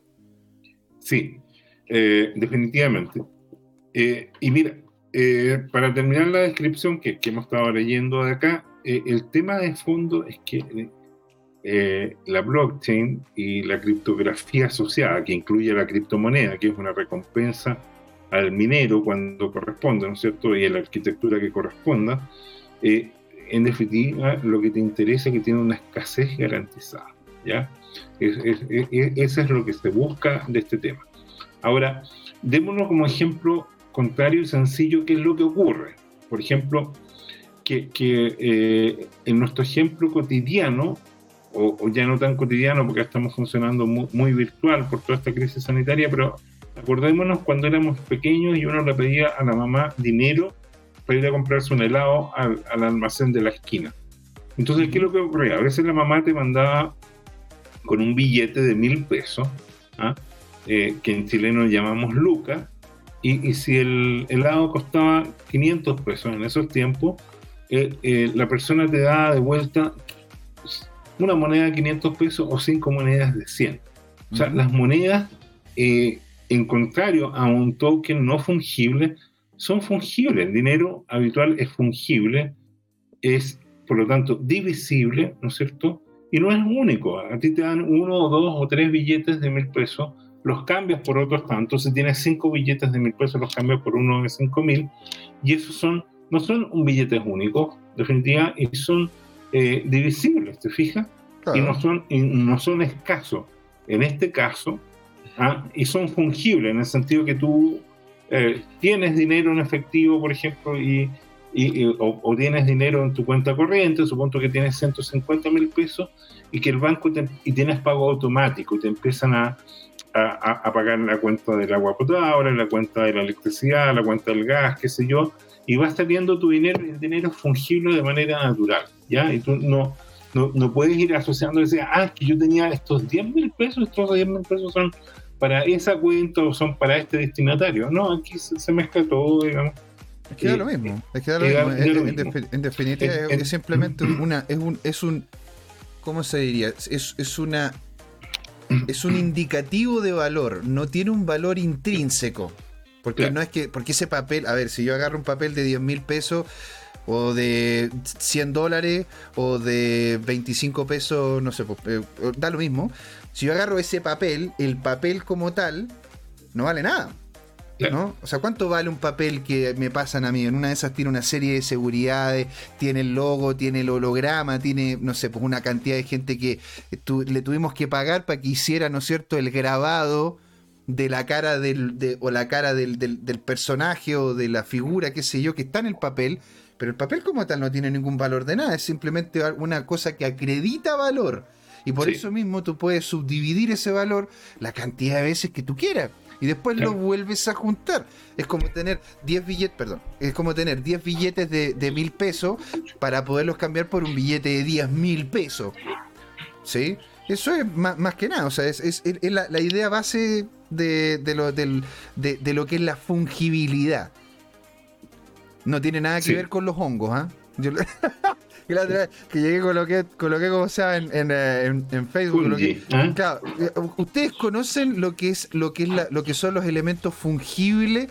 Y uno, y uno me contestó, los hongos, pues me dijo, y me colocó un hongo ahí. Y yo le dije, no, no, no, pero fungible, no de, no del, no del, no del, no del mundo fungi, sino que son fungibles, es como lo que nos decía, me acuerdo también el el mismo, el mismo Sebastián, cuando lo estuvimos entrevistando, el, el, ¿cómo se llama? El encargado ahí en, temas de Binance, y nos decía, bueno, cuando yo coloqué en LinkedIn de que yo estaba vinculado con lo que es la transformación Fiat o lo que es vinculación con Fiat, alguien le contestó, bueno, yo tengo repuestos, repuestos de vehículos Fiat, así que cualquier cosa que necesites, un carburador, un, cualquier cosa, aquí lo tenemos. Y es como, pero man, es que no es sexo. Pero está bien, así, así es como la gente también va vinculándolo y se va... Yo también yo con esas cosas me entretengo, como, como no. Ahora que dice, el concepto, ¿qué es un NFT? Que, que ¿cómo se llama? Ubicas puras cosas en inglés, hombre. ¿Qué es un, es un NFT? mira, eh, los NFT, ¿no es cierto? Primero que todo, eh, consisten en dos cosas. Consisten en un identificador único, ¿ya? Y en una obra digital o en una representación digital de una obra. ¿ya? Mm. Y esa combinación única se graba en la blockchain. Y esa se le aplica una función hash que está representada por los eslabones y eso te permite matemáticamente garantizar que una vez que entra en un bloque de la blockchain mm. ya no puede ser alterado. Y esto va a quedar, ¿no es cierto?, en una blockchain que generalmente es descentralizada y te da garantía en el mundo que una vez que ingresó a tu registro, tú tienes, ¿no es cierto?, ese sentido de pertenencia y vas aquí está con mayor detalle eh, eh, el sentido que hay una obra de arte, hay un creador, ¿no es cierto?, y hay una oferta de, ese NFT que es la representación de esa obra de arte, ¿ah? eh, y, y, eso se va a poner en el mercado. Ahora, mira qué interesante este NFT. Supongo que yo llegara a pintar algo equivalente a la Mona Lisa de Leonardo. ¿Cuál es la gran diferencia? Que en esta versión digital yo podría decidir no vender cuadro original, pero sí 100 copias digitales. Y por lo tanto, yo les digo a la gente, quieren tener un original, uno de los 100 originales, por así decirlo, firmados por el autor, de esta obra y las personas dirán, sí, me interesa ser una parte de los 100 eh, propietarios fundadores, por así decirlo, y eso el mercado le pone un precio, ¿no es cierto? Eso es lo que está describiendo ahí en el diagrama de flujo, en el flujograma, mm. es eh, eh, parte de este proceso y el mercado empieza a liquidar estas copias certificadas, autentificadas, criptografiadas, hasta llegar a la número 99, ¿no es cierto? O 100. Eh, probablemente la, la, 0 es la versión original, ¿no es cierto? Por eso hay 99 copias. Y eh, esto de alguna manera se va, eh, digamos, valorando en diferentes precios. Hay una especie como de remate, podría ser remate holandés, ¿no es cierto? Que la primera copia se remata al que dé la oferta más alta y después eh, se baja un poquito y si nadie aparece se baja un poquito más hasta que aparece alguien que dice ya yo compro a este precio y, mm. si no hay nadie más que pague ese mismo precio nuevamente estamos a un remate eh, inverso digamos eh, en los remates normales uno dice bueno yo ofrezco este bien parto en uno quien da dos quien da cuatro quien da cinco etcétera vas incrementando aquí es al revés tú pones el precio como ¿quién me da la la, eh, el bit, ¿no es cierto?, la, oferta más alta, ¿ya? Y, por lo tanto él se, se lo adjudica. Ahora, eso, de lo, eso de cómo se llaman los remates es súper entretenido. Yo he participado en algunos y cuando hay, hay, hay, de hecho, un programa de televisión muy entretenido que se llama como Storage Wars, que es como eh, pelea por los, por los por cómo se llama por, las, por las bodegas. Entonces hay un tipo y, así van, pues, o sea, tú ellos colocan un precio base, a ver, dicen, a ver, ya 10 dólares, y de ahí van, van subiendo en relación a quiénes son los que van diciendo que quieren comprarlo. Y ya cuando llega un punto en el cual no hay más coloca dinero encima, dicen, ok, punto, se vende, muchas gracias, y listo. Y después hay que pagarle a la dama, que es como la, que acompaña por lo general al tipo este que hace, que hace ¿cómo se llama? Los, remates. Entonces tú dices, e, e, eso es lo que termina ocurriendo con los NFT, que hay como un, remate en el que hay una base monetaria que porque puede ser dólares, pesos, eh, pesos colombianos, pesos venezolanos, lo mismo. Y uno dice, ok, este es el valor base y encima de eso vas colocándolo encima. Bueno, eBay también hace eso mismo. O sea, llega uno y tiene como el sistema de bits. Sí. Bueno, y esto, esto para resguardar muchas cosas, ¿ah? porque eh, al principio yo debo confesar que cuando conocí el CryptoKitties lo encontré como un ejemplo muy, muy doméstico, muy trivial pero a medida que fui madurando en conocer la lógica de este nuevo sistema económico de las criptomonedas, me di cuenta que efectivamente tiene sentido en un mundo donde lo digital es fácilmente copiable tener un mecanismo para garantizar autenticidad. Y hay dos soluciones, como lo hemos conversado varias veces. Una que es la centralizada, tipo notario, ¿no es cierto?, en que hay un ente certificador, alguien con autoridad pero que, que, adolece de muchos defectos. Y, y, y, si estamos en esto, ¿no es cierto?, es porque creemos que la arquitectura descentralizada es, es una mejor solución tecnológica que resuelve el problema de los generales bizantinos, dije, y, y una serie de otras cosas más sutiles. Lo, comentaba también ahí Tomicro, y sobre, sobre el tema de los CryptoKitties, yo me acuerdo que los CryptoKitties en algún momento incluso dejaron con problemas a la red de Ethereum porque había una cantidad de transacciones importantes de CryptoKitties y ahora los CryptoKitties valen una cantidad de plata que llega a ser... O sea, lo mismo que pasa... Lo mismo que pasa ah, bueno, y lo mismo está, está, pasando, ¿no es cierto?, con el tema de los CryptoPunks, que lo coloqué ahí en el chat y felices de saber si es que ustedes los conocen, la cual, eh, los cuales, imagínate, en, en, ese contexto ahora, el tener un CryptoPunk y ponerlo como un avatar, es un flex, es como lo que se podría decir un flexing en el sentido de que, a ver, oye, mira lo que yo tengo y lo que tú no tienes. Es como... No, sé qué es un CryptoPunk, explícame el contexto. Un CryptoPunk, al igual que como un CryptoKitty, es un, un NFT de un de una de arte que se crea de forma aleatoria que puede tener un pelo de una forma o tú puedes crearlo antes antes te, antes te tocaba nomás el, el CryptoKitty que, entonces tenían una cantidad de, CryptoPunks y tú querías comprar ese y lo comprabas. Pues me acuerdo que tenía, no sé, un valor mínimo. Era como, a ver. ¿Pero son caricaturas? Eran caricaturas, son caricaturas como tipo pixel art. Entonces, son, tienen. Entonces, algunos se podían crear de forma aleatoria. Ahora parece que uno puede dibujarlos para que se parezcan a uno. Y uno va, los compra. Y la, cosa es de que, dado que se crean de esa cierta manera, Tú los y ahora, como valen mucho más, el mostrarlos dentro de tu avatar, ponte el mismo avatar que tú tienes en WhatsApp, en Telegram, en Discord o whatever, ¿no es cierto? Las personas lo dicen, ah, mira, este tipo tiene un CryptoPunk, o sea, no, no es cualquiera. ¿Te das cuenta? por, lo, que valen ahora, sobre todo. Entiendo. Oye, mira, mira esta imagen y, y, dime una cosa. Eh, OpenSea, ¿te suena? ¿Es, como una galería de arte digital? ¿Es como un museo digital? Sí, de hecho eso es una de las cosas que vamos a ver ahí cuando yo muestre, ¿no es cierto?, lo que es la presentación de, de mi, de, cómo se llama, una, la presentación que tengo aquí, aquí delante. Así bueno, voy a ir terminando entonces. ¿ah? Eh, mira, te había hablado de, que me encontré un analista de Coinmetrics, ¿no es cierto? Nate Madry, y Nate Badry lo que hizo fue analizar, ¿no es cierto?, eh, los blockchain, ¿no es cierto?, de las principales, la de Bitcoin, la ahora eh, eh, su análisis en, su, en su Twitter, ¿no es cierto?, de, Ethereum, y dice que a pesar de que, de que hubo una liquidación en cascada que tuvo efectos dramáticos en precio, eso no cambió los fundamentales subyacentes. ¿Ya? Mm, ¿Y qué significa ¿eh? eso? Dice, mira, Ethereum ha agregado más de 6,2 millones de direcciones, manteniendo entre 0 un centésimo a un Ether completo desde el comienzo de 2021.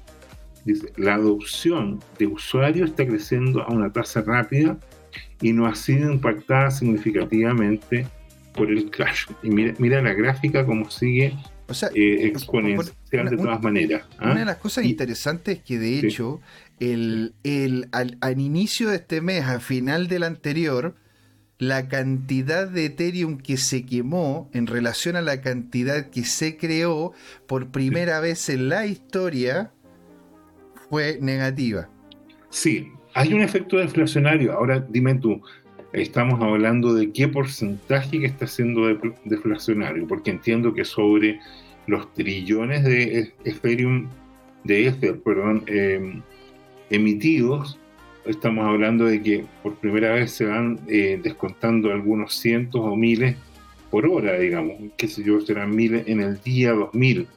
Eh, entonces hay órdenes de magnitud todavía en diferencia. Yo entiendo que tiene un valor simbólico, eh, pero esos son los cambios que de hecho se están queriendo generar con la nueva con la nueva con la nueva fork que tiene que se llama London y con todas las dinámicas futuras involucrándose lo que es el proof of stake o sea ahora esto es simplemente como un parche de algo mucho más grande que en definitiva podría generar una escasez aún mayor si es que se empieza a utilizar Ethereum que es lo que se está viendo, ¿no es cierto?, conversándose con la Unión Europea y con algunos otros países como una de las plataformas de finanzas descentralizadas más importantes que existen. ¿Te das cuenta?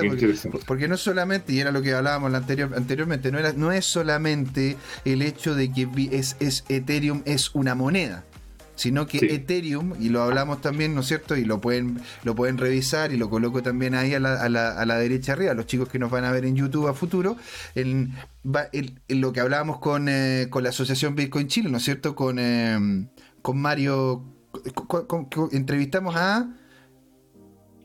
de la Asociación Bitcoin Chile.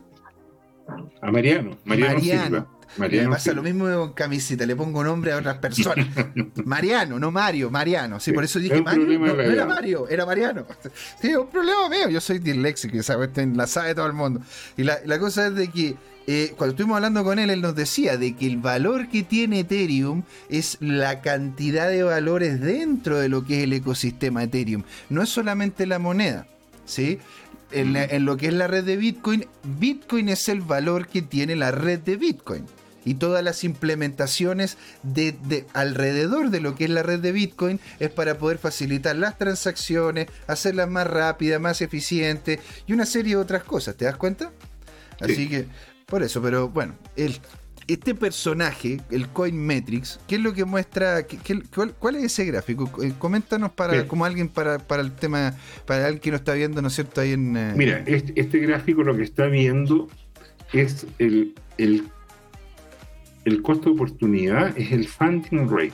Esto es mm. un interés anualizado, ¿no es cierto? Eh, eh, en promedio, ¿ya? En los últimos siete días, ¿ya? Eh, y, durante todo el año. Y lo que hace es que para las diferentes plataformas, de alguna manera, el cotizan en Binance, en Bybit, en Deribit, que es el mercado de derivados, etcétera, los diferentes precios. Entonces, han habido periodos en que eh, ha habido un alto interés que se cobre. ¿Y cuando ocurre eso? cuando hay posiciones muy apalancadas. Cuando no hay posiciones apalancadas, entonces, bueno, este, este interés podría ser, eh, llegar hasta ser negativo. Mm. Y aquí hubo una subida puntual, ¿no es cierto?, en septiembre, que fue eh, previa a la corrección, ¿te fijas? Y, y, que demostró que hubo un cierto pic en este tema. Y aquí Nate lo que muestra, ¿no es cierto?, es que eh, lo que yo te decía, dice que en Bitcoin, en los futuros, eh, los contratos futuros cayeron en 4 mil millones de dólares en el, martes, te había dicho 3 mil, y, los que cayeron 3 mil millones de dólares fueron los futuros, pero de Ethereum. ¿ah? Y, y, mira qué gemelos son. Y por eso lo que yo digo, mira, aquí tú tienes Bitcoin y Ethereum y son prácticamente unos espejos. Es cierto que de repente no, son gemelos, gemelos, pero son muy, muy parecidos. ¿Y qué significa eso? Significa que de alguna manera la correlación es tan grande que no tengas la ilusión de que pones algo de tus inversiones en Bitcoin y en Ethereum y con eso estás protegida, es una falsa diversificación. Están tan correlacionados que, que, que, que, si hay una corrección importante y tú tienes tu dinero en una parte y en la otra, los dos van a caer prácticamente lo mismo. Entonces, eh, eh, si, tú, si, tú, quieres tener una cartera balanceada, protegida ante situaciones típicas, tienes que pensar en irte a diversificar en otros activos. ¿ya? Estoy, estoy escuchando decir eso un maximalista. Estoy, espera, estoy, no, estoy, no, no estoy, no estoy, no estoy calzando. No, no, no, pero espera, espera.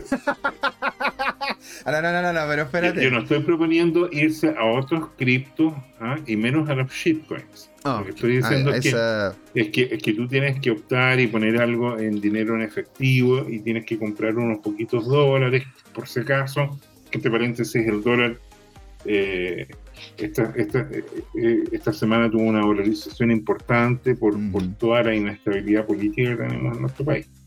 Así es. Y voy a terminar con el meme, ¿no es cierto? Hay un especialista en meme, anotan para reírse, porque bueno, en estos tiempos difíciles el humor es un activo importante, digamos, porque, porque de repente cualquiera de nosotros no estamos exentos a que el estrés cotidiano te genere eh, problemas. Ahora, si tú eres un, un, trader y que además opera con leverage, como ilustra este meme, ¿no es cierto?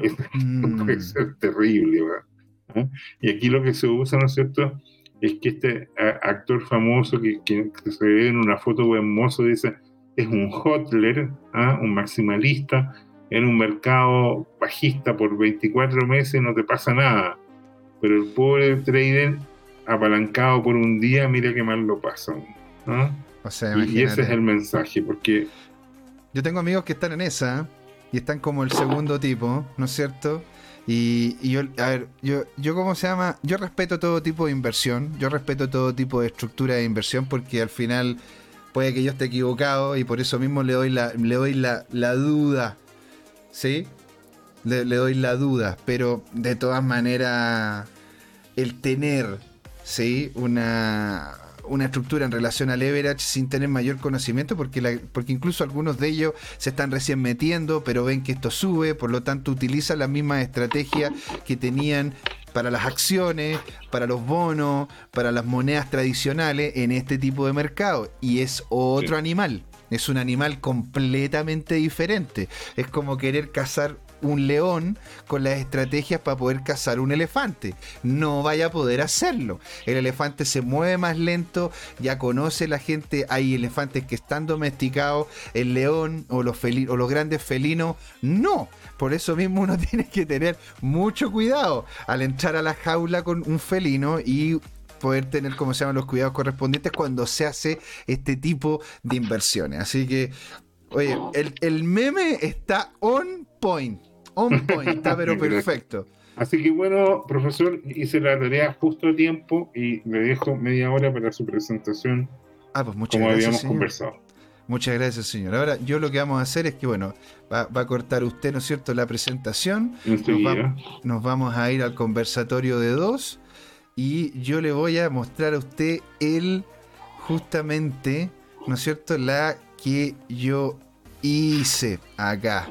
Oye, pero antes de eso quiero hacer dos comentarios, ¿ah? porque ahora estoy, estoy funcionando con, una ayuda acá, que es que me conseguí una tablet y estoy viendo nuestro programa para poder chatear, algo que antes no tenía de manera sencilla. Y te quedó espectacular el, diagrama este con, con, eh, la cinta de, de, precios, ¿no? le da un, aspecto muy Wall, Street a nuestro, a nuestro streaming. ¿ah? Muchas gracias. Con, con las cintas de precios y además hoy día tenemos eh, un público bastante más activo. ¿ah? Está tu micro, tu micro clon y, y Coque Fischer, ¿no es cierto? Y claro. y, otras personas más por ahí. ¿ah? Qué maravilla, mientras más gente, mejor, porque hay que educar, la gente tiene que saber esto. ¿Sí? Así que qué mejor que eso. Y vamos a partir. ¿Se ve bien la, se ve bien la presentación? Se ve súper bien la presentación. Maravilla. Entonces, ¿Qué son los NFTs? ¿Qué son? Son una inversión o no es una inversión? ¿Vale la pena o no vale la pena? ¿Se come o no se come? Ah. Entonces le damos con esto. Bueno, bueno, un poco para no, para no volver a lo que ya conversamos antes, ¿no es cierto? Que es un token no fungible, eso es lo que es un NFT. Ahora, el token, lo que es para poderlo colocar en un marco que es el token, lo que son los NFT, es un certificado digital que está dentro de la blockchain como que es una base de datos descentralizada. ¿Sí? Esto, si hay alguna, alguien más que lo sepa, genial, solo que lo queríamos recordar para los que se están integrando, para los que queremos justamente evangelizar la persona, ¿no es cierto?, al otro lado de la tele. Entonces, esto es un activo digital que tiene una base de autentificación, incluso indica quién es el dueño de él dentro de la blockchain, ¿sí? Que es como lo que hacemos en Bitcoin. Si yo te envío un Bitcoin a ti, tú ahora eres el dueño de ese Bitcoin, independiente que el Bitcoin nunca ha salido de la red, ¿sí? Al igual como yo te paso un, billete o alguna moneda y en ese momento la moneda por tenedor, porque tú eres el tenedor de esa moneda, pasa a ser tuya. Pero si se te cae al suelo y yo la cojo, bueno, coño, ahora es mía. Y listo. Entonces, eh, hay un lugar que de hecho yo quería mostrar, que es, el, eh, que es un lugar muy bueno que es el que estabas comentando tú, para poder ver estos NFT. De hecho, lo que voy a hacer acá es que me voy a salir, me voy a meter acá, y esta es la página a la cual les recomiendo mucho revisar. Yo, la verdad que la, empecé a ver hace ya unos meses, y la tengo dentro de, tengo, ¿cómo se llama? La tengo dentro de mis favoritos. Y acá... ¿En serio? Sí, claro. Y, de hecho la estaba revisando de forma consistente ya llevo un par de meses. Y uno puede hacer compras de esta Sí, y les recomiendo hacer algunas compras, sobre todo de algunos artistas en puntual, lo cual eh, podemos llegar y tener una conversación ahí. Genial sería tenerla en el chat, ¿no es cierto? Y que el, chat también diga cuáles, si, si, ellos conocen alguna, algunos, ¿cómo puedo decir? Algunos artistas puntuales en los cuales pueden llegar y hacer inversiones. Y aquí en esta misma red uno puede lo puede mintearlo significa yo tengo un, NFT, yo tengo un activo, una puede ser un GIF, una foto, una lo que sea, ¿sí? lo subo acá y listo, está minteado, está dentro de lo que es la red. Entonces acá tú puedes simplemente, y aquí sale cómo poder crear y vender tu NFT. Tienes que setear tu wallet, fácil, sencillo, simplemente teniendo una wallet que puede, eh, de hecho esto, utiliza también RC20, por lo que puedes tenerlo dentro de Metamask, ¿sí? Te bajas Metamask, al igual como lo vimos, ¿no es cierto?, con, el, eh, con Alonso, la otra vez que estuvimos hablando sobre esa, bajas Metamask, ¿no es cierto?, la vinculas a esta página, creas tu colección y eso lo haces, lo haces acá, ¿no es cierto? Donde puedes llegar y crear, ¿no es cierto?, tus diferentes NFT creas, agregas esos NFT y los listas. Eso sería todo. Un proceso sencillo de cuatro partes. Y, gracias a eso hay gente que ha logrado obtener algunos que son muy, muy interesantes. Y hay, hay algunos que son muy bonitos. Y aquí lo que también decía, lo que decía, ¿cómo se llama? Tomicro 2021, que aquí están, aquí están algunos, algunos de los CryptoKitties. Hay algunos otros que están vinculados con los deportes, ¿sí? que todo eso lo vamos a, lo, quiero conversar en la presentación que tengo ahora. Arte, música. Mira, de hecho, dentro del arte, e, estos son los que yo de hecho compro. A mí me gustan estos porque lo encuentro re choro, bien bonito. Ponte tú, este de acá Mira, me apareció justo porque lo andaba buscando. porque este de acá lo encontré muy bueno porque es simplemente lo de los Avengers, ¿no es cierto? Y tiene, y tiene un fondo negro con unos colores medio cobrizos, me encantó. Para poderlo colocar de fondo en algún lado, maravilloso. ¿Te fijas? Y todo esto depende de qué es lo que tú quieres. Acá tienes un pixel art de Thor, puedes llegar y tener diferentes filtros puedes tener algunos que se compran inmediatamente, hay otros que se van a lo que hablábamos, ¿no es cierto? El bid. Entonces, si es que tú, si que tú subes, Jorge, un, un, NFT puntual, que a ti te gusta, que tú lo creaste, ¿no es cierto? Que es arte de Jorge, entonces yo llego y digo, ok, yo pago 100 pesos por él. Y alguien dice, yo pago 200, 300, 1000, 2000, un millón, dos millones. Y así se va. Y te lo terminas vendiendo dependiendo, ¿no es cierto?, del interés de la gente. Puedes comprarlo en dólares o, o, incluso en Ether. ¿Te das cuenta?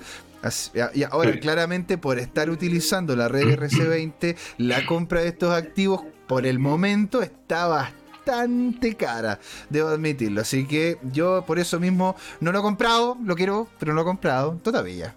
¿Sí? Entonces, volviendo, volviendo a esto, le voy a colocar aquí la presentación. Vamos a presentar. ¿Sí? Entonces, eh, bueno, ya vimos lo que era OpenSea, ¿no es cierto? Que era una de las cosas que comentaste tú. ¿Y cuál es este tipo de, qué tipo de futuro, qué tipo de futuro se le está viendo a este, a este tipo de token? Bueno, en el arte digital, en terrenos digitales. terrenos digitales, ¿qué te suena a ti con terrenos digitales? Ah, bueno, yo, Earth 2. Earth 2, listo. O sea, bueno, pero, pero eso lo sabemos nosotros. Expliquémoselo a la gente que nos está escuchando, a la gente que nos está viendo. Un saludo grande a Tomicro, a Coque Fisher, a Cami, a, Cami, bueno, me quiero equivocar con su nombre de nuevo. Camcita, ¿sí? Y, y, y, todos los que nos están escuchando. Ah, muchas gracias por estar ahí. ¿Qué, es lo que estás diciendo tú en este momento? Bueno, imagínate a la Tierra, al planeta Tierra, ahora duplicado de manera digital tú tienes un mapa al estilo de Google Maps y tienes, eh, vas pixelando los terrenos en, esa tierra digital y vas comprando. Yo debo confesar que me compré una parcelita por ahí. Ah. Cuando estaban ah. baratas. Ah, porque ah. Hoy, día, hoy día ya están más caras. Claro, claro, sobre todo en los lugares que son capital, ¿no es cierto? no, me, compré el terrenito en, una esquinita en Isla de Pascua. Ah, no diga, mira, con o sin Moai. Sin mueve. Sin mueve, pues, está bien. Entonces, imagínate, terrenos digitales. Ahora, los terrenos digitales también. Porque aquí hay dos cosas que se juntan, ¿ah? que pueden ser tanto los terrenos digitales como los juegos. Porque hay un juego que lo pueden conocer ustedes también que se llama Axie Infinity. Sí. Que es, que es de, los que es de esos gatitos. Uno no solamente tiene el monito que pelea, que es el Axie, sino que tú tienes que pelear en un sitio, en algún lugar.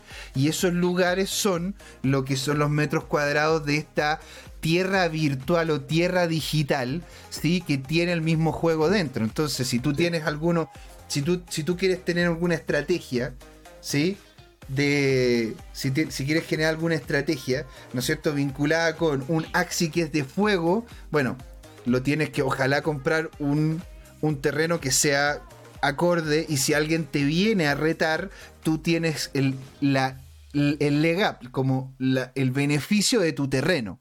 ¿Te das cuenta? Entonces, es como otra capa de lo que podría ser una estrategia de juego referente a la utilización de los mismos NFT. ¿Se entiende? Absolutamente. Sí, bueno, coméntenme ahí en el chat. Ah, bueno, mira, Camcita te mandó felicitaciones. Ahí porque está, ¿cómo se llama? Por haber invertido en algunos terrenitos. Así que fantástico. Muy bien. ¿Ya? Bueno, también, aparte de bueno, los juegos, los coleccionables, que era lo que hablábamos, ¿no es cierto?, de los CryptoPunks. Los CryptoPunks son coleccionables, no es que tengan un uso como tal, no es que tú los puedas hacer pelear, no es que tú los puedas mezclar como lo que pasa con los CryptoKitty, ni tampoco los puedes hacer pelear como los de Axie Infinity, sino simplemente es como es como una ficha, es como no, es como una laminita. O sea, ¿te acuerdas tú cuando, en el colegio yo jugaba laminita? Entonces teníamos, bueno, esto te estoy hablando del mundo analógico, ¿no es cierto? Estoy hablándote del mundo. No, completamente. Pero bueno, en Estados Unidos, eh, lo que tú llamas laminita en Chile, y, que efectivamente uno llenaba álbumes, ¿no es cierto? Y, se quedaba como tranquilo con eso. Bueno, en Estados Unidos esas famosas laminitas son tales que, eh, por ejemplo, en el mundo aplicado al béisbol, te generaban unas cartillas que partían valiendo 50 centavos en el origen y terminan valiendo 5 mil, 10 mil, 50 mil dólares. ¿ah? Eh, las, cartas, Magic, las cartas Pokémon, que, eso es lo que vamos a hablar de hecho después. todo lo que hemos hablado. Claro. También el tema, del, el tema, ¿cómo se llama? De los coleccionables, finanza, ¿sí? Porque claro, las finanzas van a ser importantes en temas de NFT. Sobre todo, bueno, ahí, lo vamos a ir viendo, ¿no es cierto? Bueno, ¿qué significa fungible? Bueno, ya lo hablamos, ¿no es cierto? De que existe, que es un intercambio sustituido, eh, que puede sustituirse por el mismo valor. Yo tengo cinco billetes de mil pesos, los cambio por un billete de cinco mil y esos cinco mil por otros de 10. Por, por otro, ¿cómo se llama? Por cinco de mil. Es fácil, sencillo. Físicos podrían ser el USD, el dólar, ¿sí? Las fichas de casino, ¿sí? Porque hay mucha gente que dice, bueno, pero la ficha de casino es fungible o no fungible lo es. ¿Por qué? Porque tú puedes cambiar, al igual como el dinero, ¿no es cierto? Una ficha de 100 pesos por, por cinco fichas de 100 pesos en el casino por una de 500 pesos. Y le puedes entregar también algo, incluso propina a la gente que te atiende en el casino. Y le mando un gran saludo a un amigo que también ahí, él, él, es, él, es, grupier en el casino de Viña y siempre cuando le paso una, un, un ¿cómo se llama? Una, una ficha, ¿no es cierto? Como esto, me dice, profesionales. Así que los que, los, que. Los que conocen, conocen. Y bueno, físico también el oro. ¿Por qué? Porque un gramo de oro, yo lo, si que junto 5 gramos de oro, ¿no es cierto? o sea, pequeñas, gran, 5 porciones de un gramo, lo junto y genero una ficha de 5 gramos. ¿No es cierto? Digitales podrían ser el Bitcoin, el Ethereum o incluso las millas acumuladas de vuelo. ¿Te has dado cuenta, no es cierto, de que hay, un, hay empresas incluso ahora que te están comprando las millas de vuelo? Absolutamente, porque uno las tiene como saldos ahí botados hasta que logra reunir algo para un pasaje interesante, que puede ser nunca. hasta, que vencen. Hasta que vencen, pues de repente es mejor hacer uso de las millas antes de que. O si no, venderlas. Pues en el peor de los casos puedes venderlas. Así que, qué maravilla. Bueno, ¿Y cuál es lo que no es fungible? Es algo que no puede ser sustituido, ya que tiene atributos que lo hacen único e irrepetible dentro de ese mismo tipo de activo.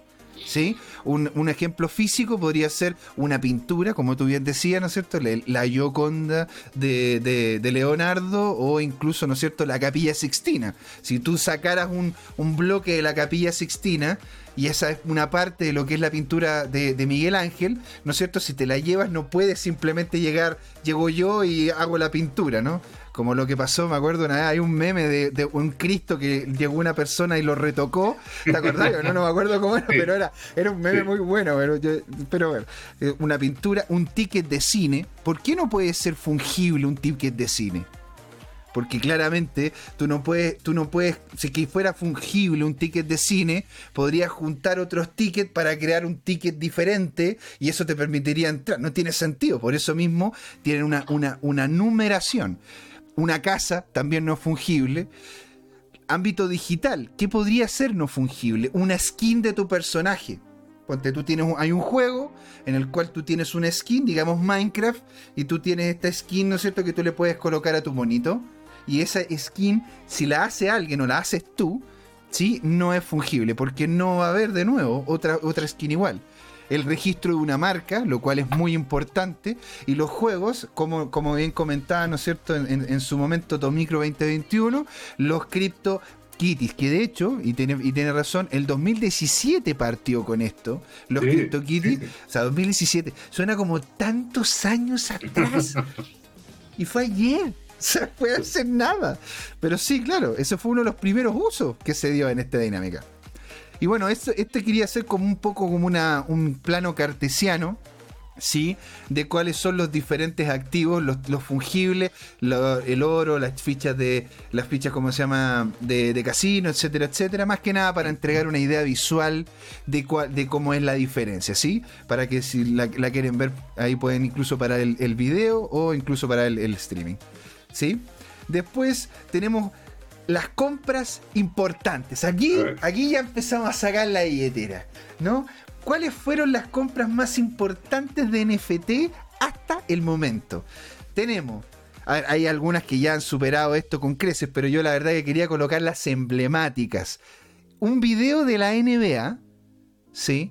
En donde aparece LeBron James, que es un, que un, ¿cómo se llama? Un jugador de la NBA muy conocido, ahora salió en Space Jam y toda la cosa, ¿sí? En donde sale haciendo una clavada.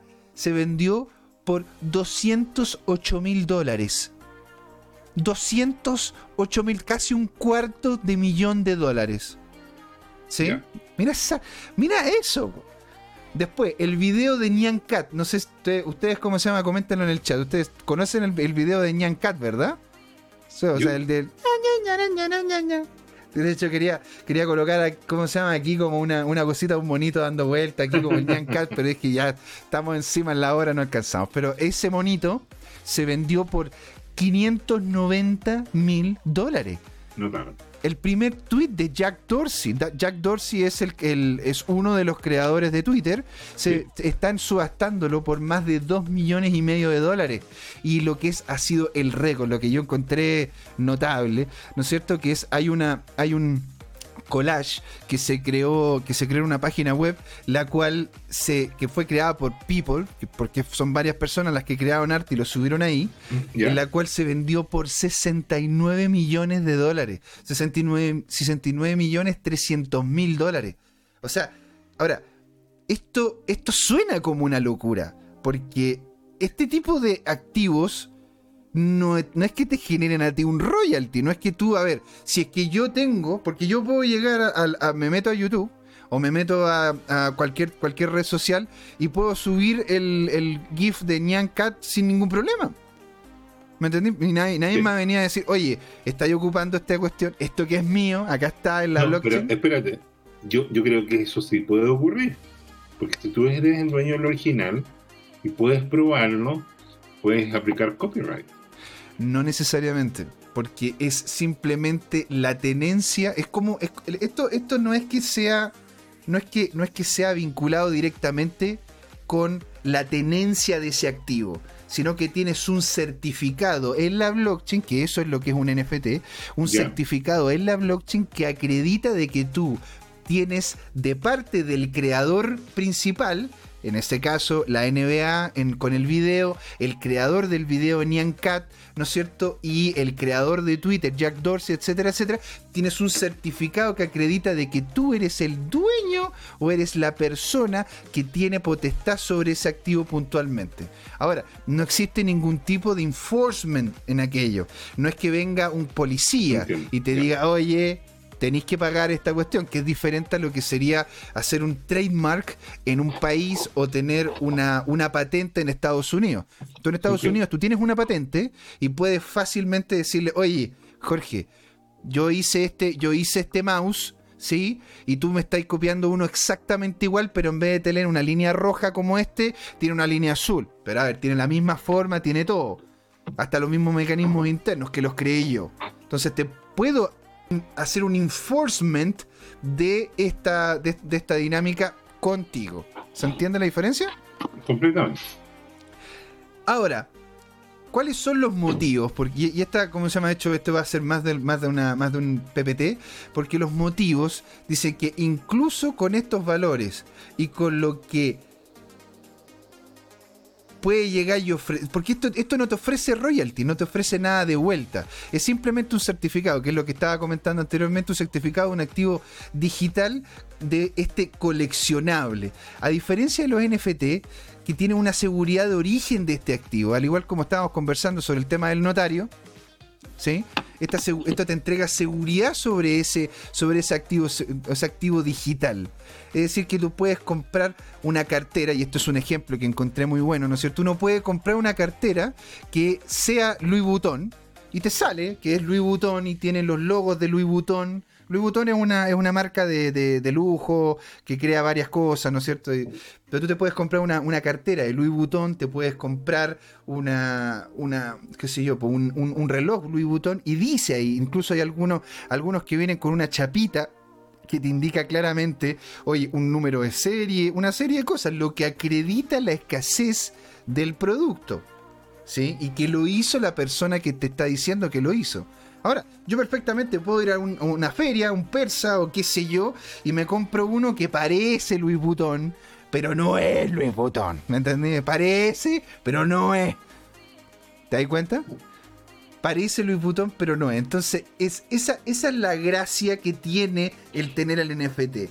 Es un certificado de autenticidad, el cual tú puedes dar cuenta en relación a esta red de que tú compraste ese activo.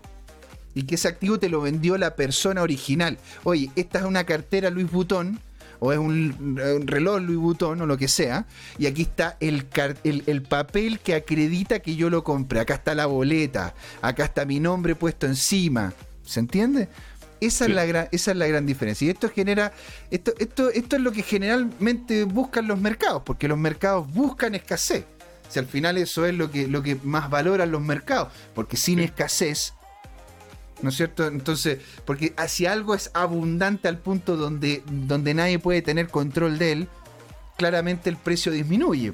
Porque nadie está cobrando todavía por el aire, ¿no? Porque no te pueden cobrar por el aire. Es abundante hasta ahora. ¿sí? Y nadie puede encapsular el aire. Lo pueden encapsular, pero nadie te puede andar vendiendo eso. Todavía. Ojo, todavía. ¿Sí? Entonces, bueno, a mí me vino a la cabeza la, película El Lorax, pero bueno, es otra cosa. Es decir, eh, es decir que es una que es, solo hay un activo como este que hizo el artista y la marca. No es una copia. Un ejemplo, por poner un ahí lo coloqué, las cartas Pokémon, que llegan de repente, Jorge, a valores ridículos. Yo coloqué acá el Blastoise porque yo soy de Blastoise. Hay gente que es de. que, es como se llama de. A mí me gusta más Blastoise. Yo soy como sea cuando juego, juego agua. no, hay otros que juegan fuego. Y ahí aparece el Charizard, que de hecho es un poco más caro que el, que el Blastoise. Pero, pero o sea, hay, hay cartas que son ridículas. Ahora, uno puede llegar. Uno puede comprar una carta nueva. Pero esa carta nueva vale lo que vale el cartón o vale un poco más porque son de Pokémon. Diferente es una carta de primera generación Pokémon. Donde la gente, la verdad que la aprecia mucho más y anda buscándola. ¿Por qué? Porque ahora los que tenemos plata para comprar somos nosotros. Los que vivimos las cartas Pokémon. ¿Sí? Los que jugamos con las cartas Pokémon. Con los que lo pasamos bien con ellas. ¿Te das cuenta? Entonces, otro motivo. Otra dinámica que entrega beneficio, de hecho, son los royalty, pero para los creadores. ¿Sí? ¿Por qué? Porque estas plataformas como OpenOcean.io, ¿no es cierto? Y otras más, lo que hacen es que tú puedes posicionar un activo allí y una vez que lo posicionas, tienes una, tiene como, tiene una, tiene la capacidad de poder generar royalty. Es decir, tú creaste una, creaste un, un, un, creaste un skin para mi juego, Jorge. Y yo te digo, oye, yo quiero descargarla. Cada vez que la descargo, yo te pago o puedo, si es que está dentro de la blockchain, y sobre todo dentro de la blockchain de Ethereum, yo cada vez que ocupe la skin te tengo que pagar. ¿Te das cuenta? Entonces, ese es uno de los motivos por los cuales la mayoría de la gente que crea de forma digital, que ahora casi todos los están haciendo, ¿sí? Lo que generan es esto. Es, oye, ocupa lo que yo te, yo lo que yo tengo, pero págame. Que antiguamente estaba, tenían gatekeepers tenía gente que tenía que subir esto a algunas plataformas y estas plataformas tenían que estar vinculadas con la economía tradicional, con bancos, con PayPal, con etcétera, con, diferentes plataformas y yo tenía que hacer pago de ellas para poder hacer descarga. ¿Sí? Ahora ya no, ahora lo hago todo a través de la misma blockchain, teniendo una, teniendo una wallet en específico, pagando, como mostré, ¿no es cierto?, en, el, en la página web, en Ethereum. Maravilloso, maravilloso. ¿No es cierto? Después, también se puede utilizar como entrada o pase, ¿sí? Para poder obtener algo a cambio, como lo que están haciendo personajes como Logan Paul y otros, lo que pueden hacer ponte tú, no sé, ponte, en este momento nosotros estamos haciendo esto de forma abierta, la gente nos puede ver, es completamente gratuito, ¿no es cierto? Muy bienvenidos todos. Pero ¿qué pasaría si nosotros creáramos un token, un NFT, para poder ver el tras bambalina? Cómo nosotros nos movemos, lo que conversamos antes de, ¿no es cierto? O incluso un NFT para poder participar acá. Para que vengan acá, se sienten acá al lado de nosotros, ¿me entendí? Se sienten acá, compartimos el micrófono y nos conversen de la vida. ¿Por qué no crearlo también? Y eso, como es, una, es un indicativo, porque podemos crear una cantidad en específico, podemos crear una escasez al respecto, le damos un valor a ese NFT. ¿Sí? ¿Sí? Entonces, eso también. Lo otro que yo encontré un, ejemplo muy importante son los POAP. ¿Conocen lo que son los POAP? No. ¿No? Chat, ¿conocen lo que son los POAP? Sería genial saber si ustedes tienen algún tipo de experiencia con ellos. Los POAP ¿sí? Sería bueno escucharlo, saber qué es lo que opinan ustedes sobre ello. los POAP lo que son es una, una chapita, es como un distintivo que te entregan por haber participado en algún evento, en alguna charla, en alguna llamada, en alguna dinámica vinculada con el mundo blockchain.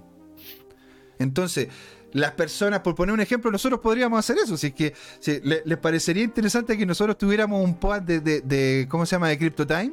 Y cada persona que participa y que viene a nosotros, ¿no es cierto? Y, participa en esta, en, esto, en esto, en estos, ¿cómo se llama? En estos en vivo que tenemos acá, les enviamos a cada uno de ustedes una chapita. Y ustedes serían los primeros que tendrían la chapita CryptoTime. Así que sería genial saber qué opinan Para ver si de repente hasta la puedo crear y se la envío. Si nos dejan ahí las wallets correspondientes de cada uno en el chat, lo hacemos. ¿sí? Entonces, si que yo participo en un evento, ¿sí? Y estos eventos, en este evento a mí me entregan un POAP, a mí me hace partícipe de este evento.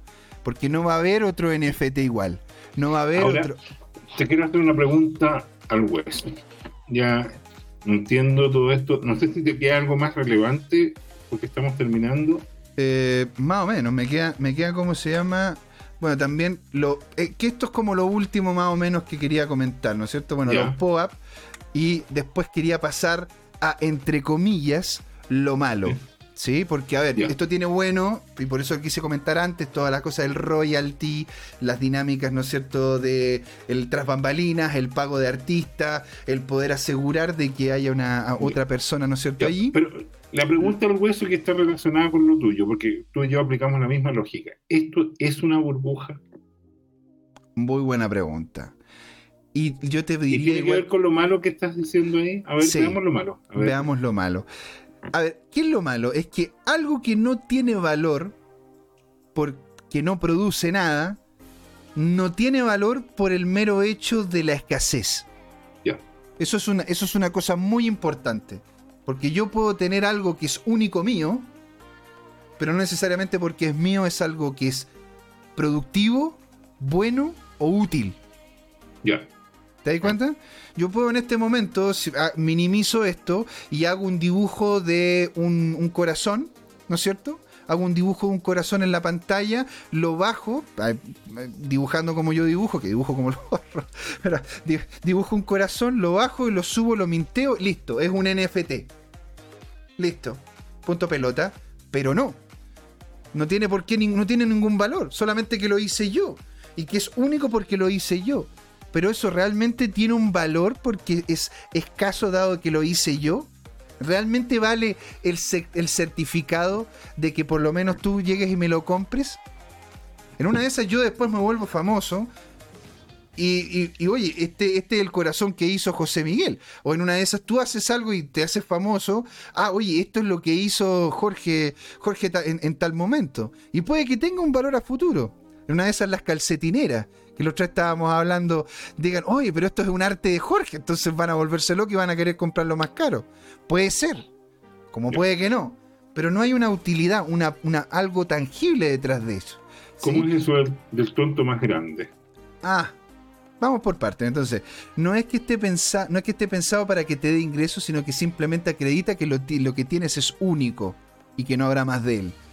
Que es algo que sea escaso no necesariamente lo hace valioso, lo que comentábamos. Otra cosa es tomar en cuenta la demanda, ¿sí? Porque algo que sea escaso, que no tenga ningún tipo de demanda, ¿sí? Ahí queda. Ya.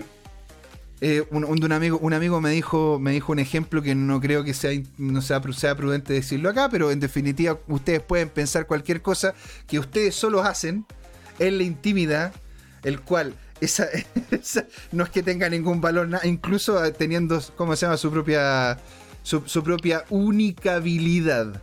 ¿Sí? Tener cuidado con lo del tonto más grande. ¿Cuál es, la, ¿Cuál es la dinámica del tonto más grande? El que por lo general termina llegando al último por el hype vinculado a las ganancias potenciales que obtuvo el tipo anterior. Es decir, yo llego y compro, ¿no es cierto? Compro el. Eh, porque de hecho, aquí está, aquí está el ejemplo más claro. lo que fue la salsa Szechuan. ¿Sí? ¿Cuál es, ¿Cuál es, la gracia de la salsa Szechuan? hay un capítulo en and Morty, que es un, mono animado de, de, esta cuestión, ¿cómo se llama? De Adult Swim, ¿sí? que les recomiendo mucho verlo porque es muy, muy bueno. La cosa es que ellos lo que hicieron fue empezar como con una talla, ¿no es cierto? Como con una broma de, oh no, la salsa Szechuan es más rica, oh, la salsa Szechuan, la salsa Szechuan. Y, llegó a tal nivel de hype que McDonald's dijo, ya, ok, ok, vamos a tirar de nuevo la salsa Szechuan. A ver, Jorge, había una fila de personas paradas afuera del McDonald's esperando de que saliera la salsa Szechuan. Pagaron 200, 300 dólares. En internet la estaban vendiendo por 400 dólares. el, pote de la salsa Szechuan. ¿Solo por qué? Porque era escasa y había un hype. ¿Sí? ¿Qué pasa? Profesor, quiero proyectar algo que ilustra el extremo de la combinación de lo malo que has dicho tú. Pero maravilloso. Mira, termino con esto, me falta solo uno, uno, una slide y media y terminamos. Entonces, dicho eso, ¿no es cierto? Imagínate, llegaron a pagar 300, 400 dólares por una salsa que venía incluida. Tú le podías decir, ¿me puede echar? Es como pagar por ketchup o por mostaza. ¿Me pueden incluir esta cuestión? Sí, son 300 dólares. No, no, hombre, métete la mostaza ahí. ¿eh? Pero entonces, ahora, en este momento, después de que pasó el hype, ya no volvieron a decir eso en el programa ni nada por el estilo. Le saqué una foto, me metí a eBay a ver cuánto era lo que costaba eso y ahora cuestan, se, cuestan con suerte 2 dólares, 3 dólares, 6 dólares. Esta es la más cara que encontré. No encontré ninguna más cara. ¿Te das cuenta? Entonces, no ser el último tonto, ¿sí? Significa no comprar la salsa Sichuan a 300 dólares porque crees que la vas a vender a 400, sino darte cuenta hacia dónde va la demanda y si es solamente un hype. ¿Sí? Dicho eso, las típicas preguntas que me encanta comentárselo, ¿no es cierto?, a la gente del chat. Genial saber su punto de vista. ¿Han invertido en alguno? ¿sí? Ahí ya nos habían comentado Tomicro 2021 que era, que eran los CryptoKitties. ¿Los encuentran interesantes y cuáles comprarían? ¿sí? Y con esto, señor, yo estaría haciendo terminando esto. Voy a dejar de presentar. Nos vamos a ir al conversatorio. Y usted me dirá, ¿quiere, quiere hacer una presentación al referente a esto? ¿Quiere mostrarlo ahí? No, no, lo escuchamos, don Jorge. Ahí con el, con el. Estás con el micrófono muteado. Ahí. Sí, bueno. Ah, pero esto, este, sí. Esto es mono. Pero, oh. pero mira lo que está diciendo. Este es un millennial, ¿ah? un chico joven que vive en un eh, departamento ¿ah? de 700 pies cuadrados ¿ah? de un solo dormitorio con su esposa y perro que le cuesta 2.200 dólares al mes. Y compró un JPG de un mono por un cuarto millón de dólares. Yo le puse, creo que le puse Remind Me en un año más para ver si todavía sigue casado, porque si yo fuera la esposa, dudaría la salud mental de esta persona. A menos que yo esté muy desactualizado y la verdad es que esto sea una obra de arte gigantesca y, simplemente estoy estoy bueno los, los CryptoPunks partieron valiendo partieron valiendo centavos de dólar y ya van por los miles de dólares. Al final esto termina siendo casi un juego de quién hace el mayor flex. El flex es como, a ver, te, te muestro aquí mi, mi, músculo monetario. Me acabo de comprar esta cuestión por una cantidad ridícula de dinero. Ahora, en una de esas el tipo la hace. Por eso mismo yo no voy en contra con ningún tipo de inversión. Tenemos que tragar las palabras. Y puede ser. Yo en una de esas estoy en extremo equivocado y esa era la manera de poder invertir. Y en una de esas, de aquí a unos años más, me estoy cortando las venas. Pero, mira.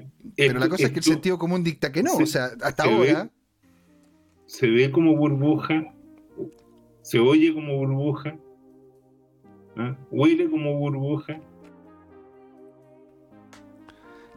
Ahora, yo, la verdad, lo mismo me está, lo mismo me decían a mí cuando este tema de hablar de cripto era, porque a mí me decían, no, no, es que las locuras que está hablando el José, no, no, no. cuando este tipo habla de, no, si esta cuestión, ahora. pero es distinto, es distinto, porque piensa tú que hoy día tú pagas con Bitcoin en Lightning o transfieres Bitcoin por mil millones de dólares y, pagas 20 dólares de fee. Eso, es lo que es. Eso es un servicio enorme, enorme. Supongo mm. que yo, yo soy, no sé, supongo que soy una banca de inversión en Canadá y, tengo que pagar, eh, ¿cómo se llama? Eh, una inversión que me compré una planta hidroeléctrica en Chile en 200 millones de dólares. ¿Ya? Tengo dos opciones, o uso Swift, mi banco, y por transferir esos 200 millones de dólares me cobran, no sé, 200 mil dólares de, comisión. Puede ser, ¿verdad? Y yo creo que más. porque, porque, porque la verdad que es muy caro. Y, lo loco es que la transferencia cuesta exactamente lo mismo independiente del monto. Sí. Excepto cuando la tienes que mover entre continentes.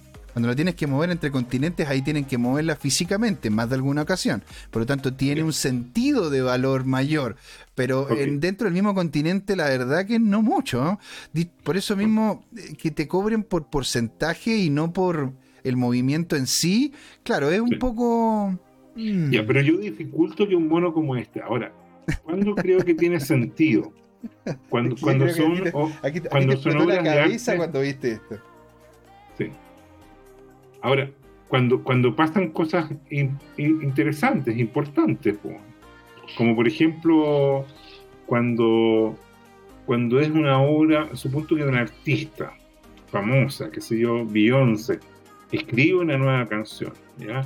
Eh, o produce un nuevo video audiovisual de, su lanzamiento y la compañía discográfica o, la compañía televisiva tiene o entre comillas necesita tener eh, el original.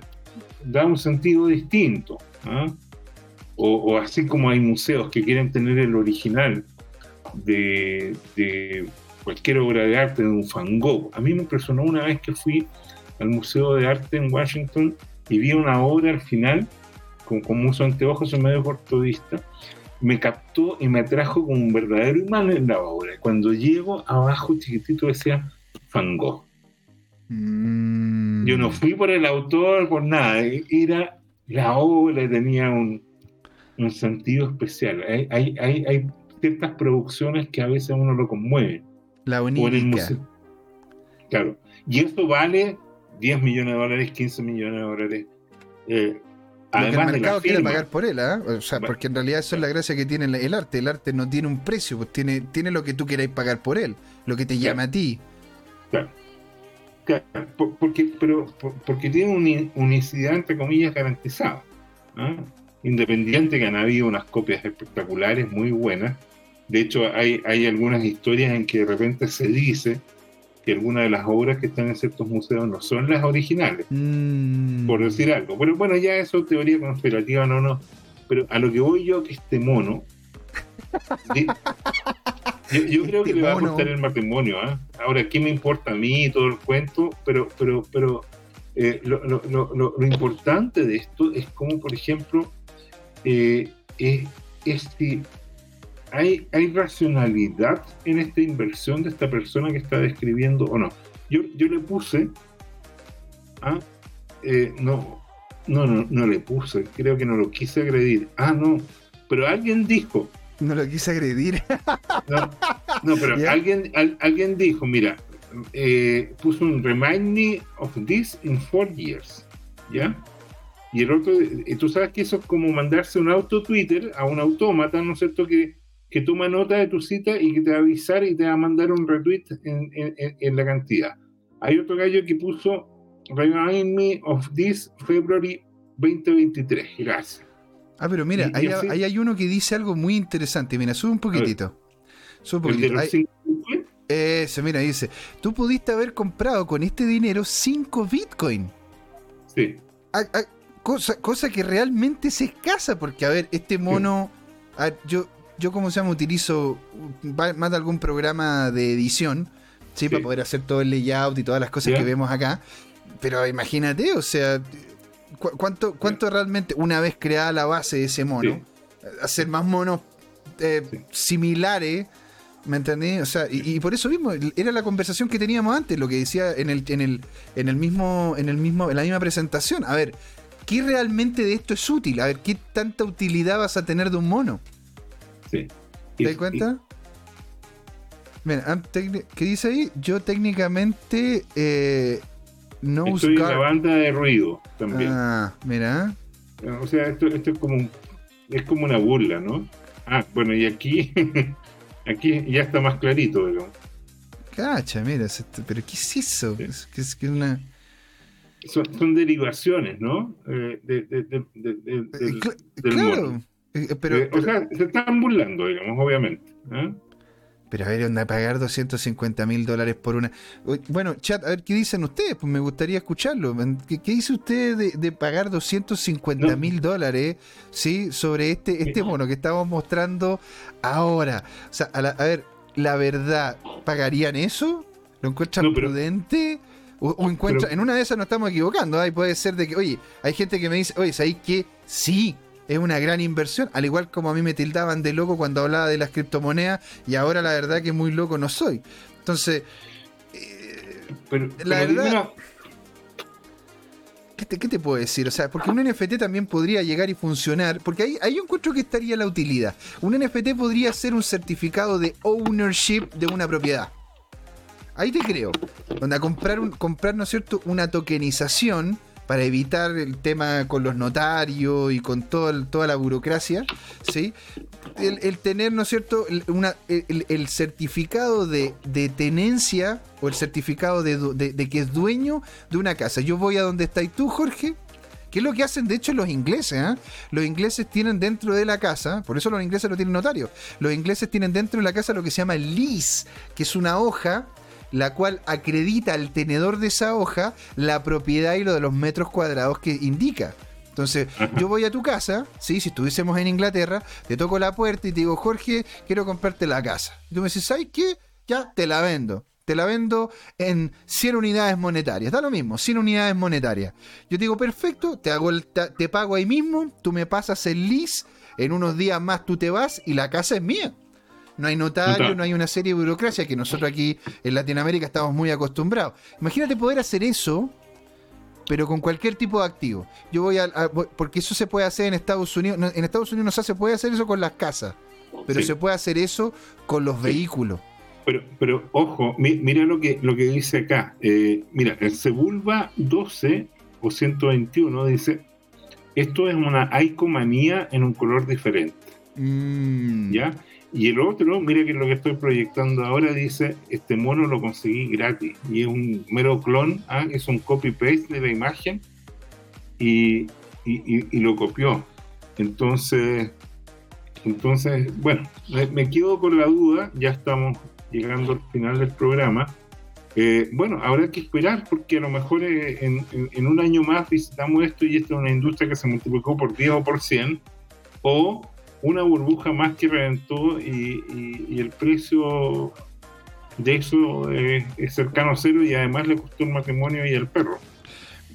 puede ser. O sea, yo ahí, ahí lo dejé planteado en el chat, a ver qué opinan, ¿no es cierto? Si esto es burbuja o es una real solución a un problema. Porque volviendo, volviendo al principio, lo que, volviendo a lo que te comentaba antes, si tú tienes, ¿no es cierto?, un, si tú tienes un, problema como el eliminar la burocracia, en el que al estar en la red de Ethereum, tú tienes el contrato o la tenencia, el activo, ¿no es cierto?, que es tu casa. ¿Sí? Yo puedo ir donde estás tú y te digo, Jorge, yo te compro la casa. Y tú me dices, ya, son 100 unidades monetarias. Yo te hago el traspaso de Bitcoin, de Ethereum, de lo que tú quieras, ¿sí? En ese momento tú me haces el, movimiento de dinero hacia mí, que eso también se puede hacer por medio de contrato inteligente, y la casa pasa a ser mía. Genial, es un certificado, es algo que acredita algo. Pero es completamente diferente si estamos hablando, no sé, pues de, que quiero comprar un mono que lo hizo un tipo que ni siquiera conozco. A ver, a ver qué solución real es esa. El tema, el tema ¿no es cierto?, de, de los POAP el poder, ¿no es cierto?, invitar, decía a la gente, oye, muchas gracias por estar aquí en Crypto Time. Sabéis que a cada una de las personas las cuales están involucradas en este, en este stream en este momento, les vamos a regalar un POAP. ¿Sabéis qué? Lo voy a hacer. La gente, ¿no es cierto?, que nos, eh, que nos los coloque en ya sea en Facebook, Twitter, Instagram, lugar donde quieran, incluso aquí en el mismo chat, nos coloquen una cuenta en el cual le ponemos mandar, yo creo el POAP, no me demoro nada, lo minteo, y se lo envío. O sea, esa cuestión ya, ok, genial, es como algo como una chapita. Bonita. Ahora, no les vamos a cobrar nada. Maravilloso, no les vamos a cobrar absolutamente nada. Pero este tipo que le cobró 250, ese, ese suena como el último tonto. Por lo menos ahora. Puedo en un futuro equivocarme, pero por lo menos ahora. Ahora, ahora en una de esas es una broma y es mentira. ¿eh? Pero bueno, vamos a ver. Puede ser. José Miguel. Estamos, acercándonos, ya, no, ya estamos acá, estamos más que pasados. Oye, pero que esta conversa estuvo muy buena. tenemos más, tenemos como se llama una cantidad de tenía de todo, le lleva arte, ¿ah? tecnología, economía. O sea, por eso mismo yo quería hablar de este tema, de los NFT, porque aquí hay, o sea, y nosotros hablamos de una, de, hablamos de la generalidad, porque nos podríamos meter de lleno. ¿Qué pasa con el tema de los artistas con esto? ¿Qué pasa con el Mm. tema de los juegos? ¿Qué pasa con el tema? O sea, imagínate, o sea, hay una Sí. cantidad de cosas vinculadas solamente con esto. Eh, Podemos hablar del tema de las propiedades, que es lo que te coloqué como ejemplo. Hay un montonazo de cosas. Así que, Sí. don Ya, Jorge. pero no, no, no- vamos- repitamos, ha sido un gusto, porque un esto gusto. fue CryptoCan. Y Esto fue Crypto es Time. CryptoTime, ¿Por qué? Porque fue ahora hablar de criptos. Fue hora de hablar de Muchas gracias a todos por lo que estuvieron ahí. A, Co- a Coque Fisher, a Camcita, que ahora lo dije bien, Bien, a Camcita, a Tomicro, a Tomicro 2021 y a todos los que nos están escuchando. Sin ustedes no seríamos nada. Nos pueden ubicar en Twitter, Instagram, incluso hasta en Pinterest. O sea, imagínate lo que te digo. Estamos en, to- estamos en todos lados como tu CryptoTime. Por favor, revisen, ¿no es cierto?, nuestros videos ahí en YouTube. Muy bienvenidos, muchas gracias. José Miguel despidiéndose. Hasta luego. chao. Chaito.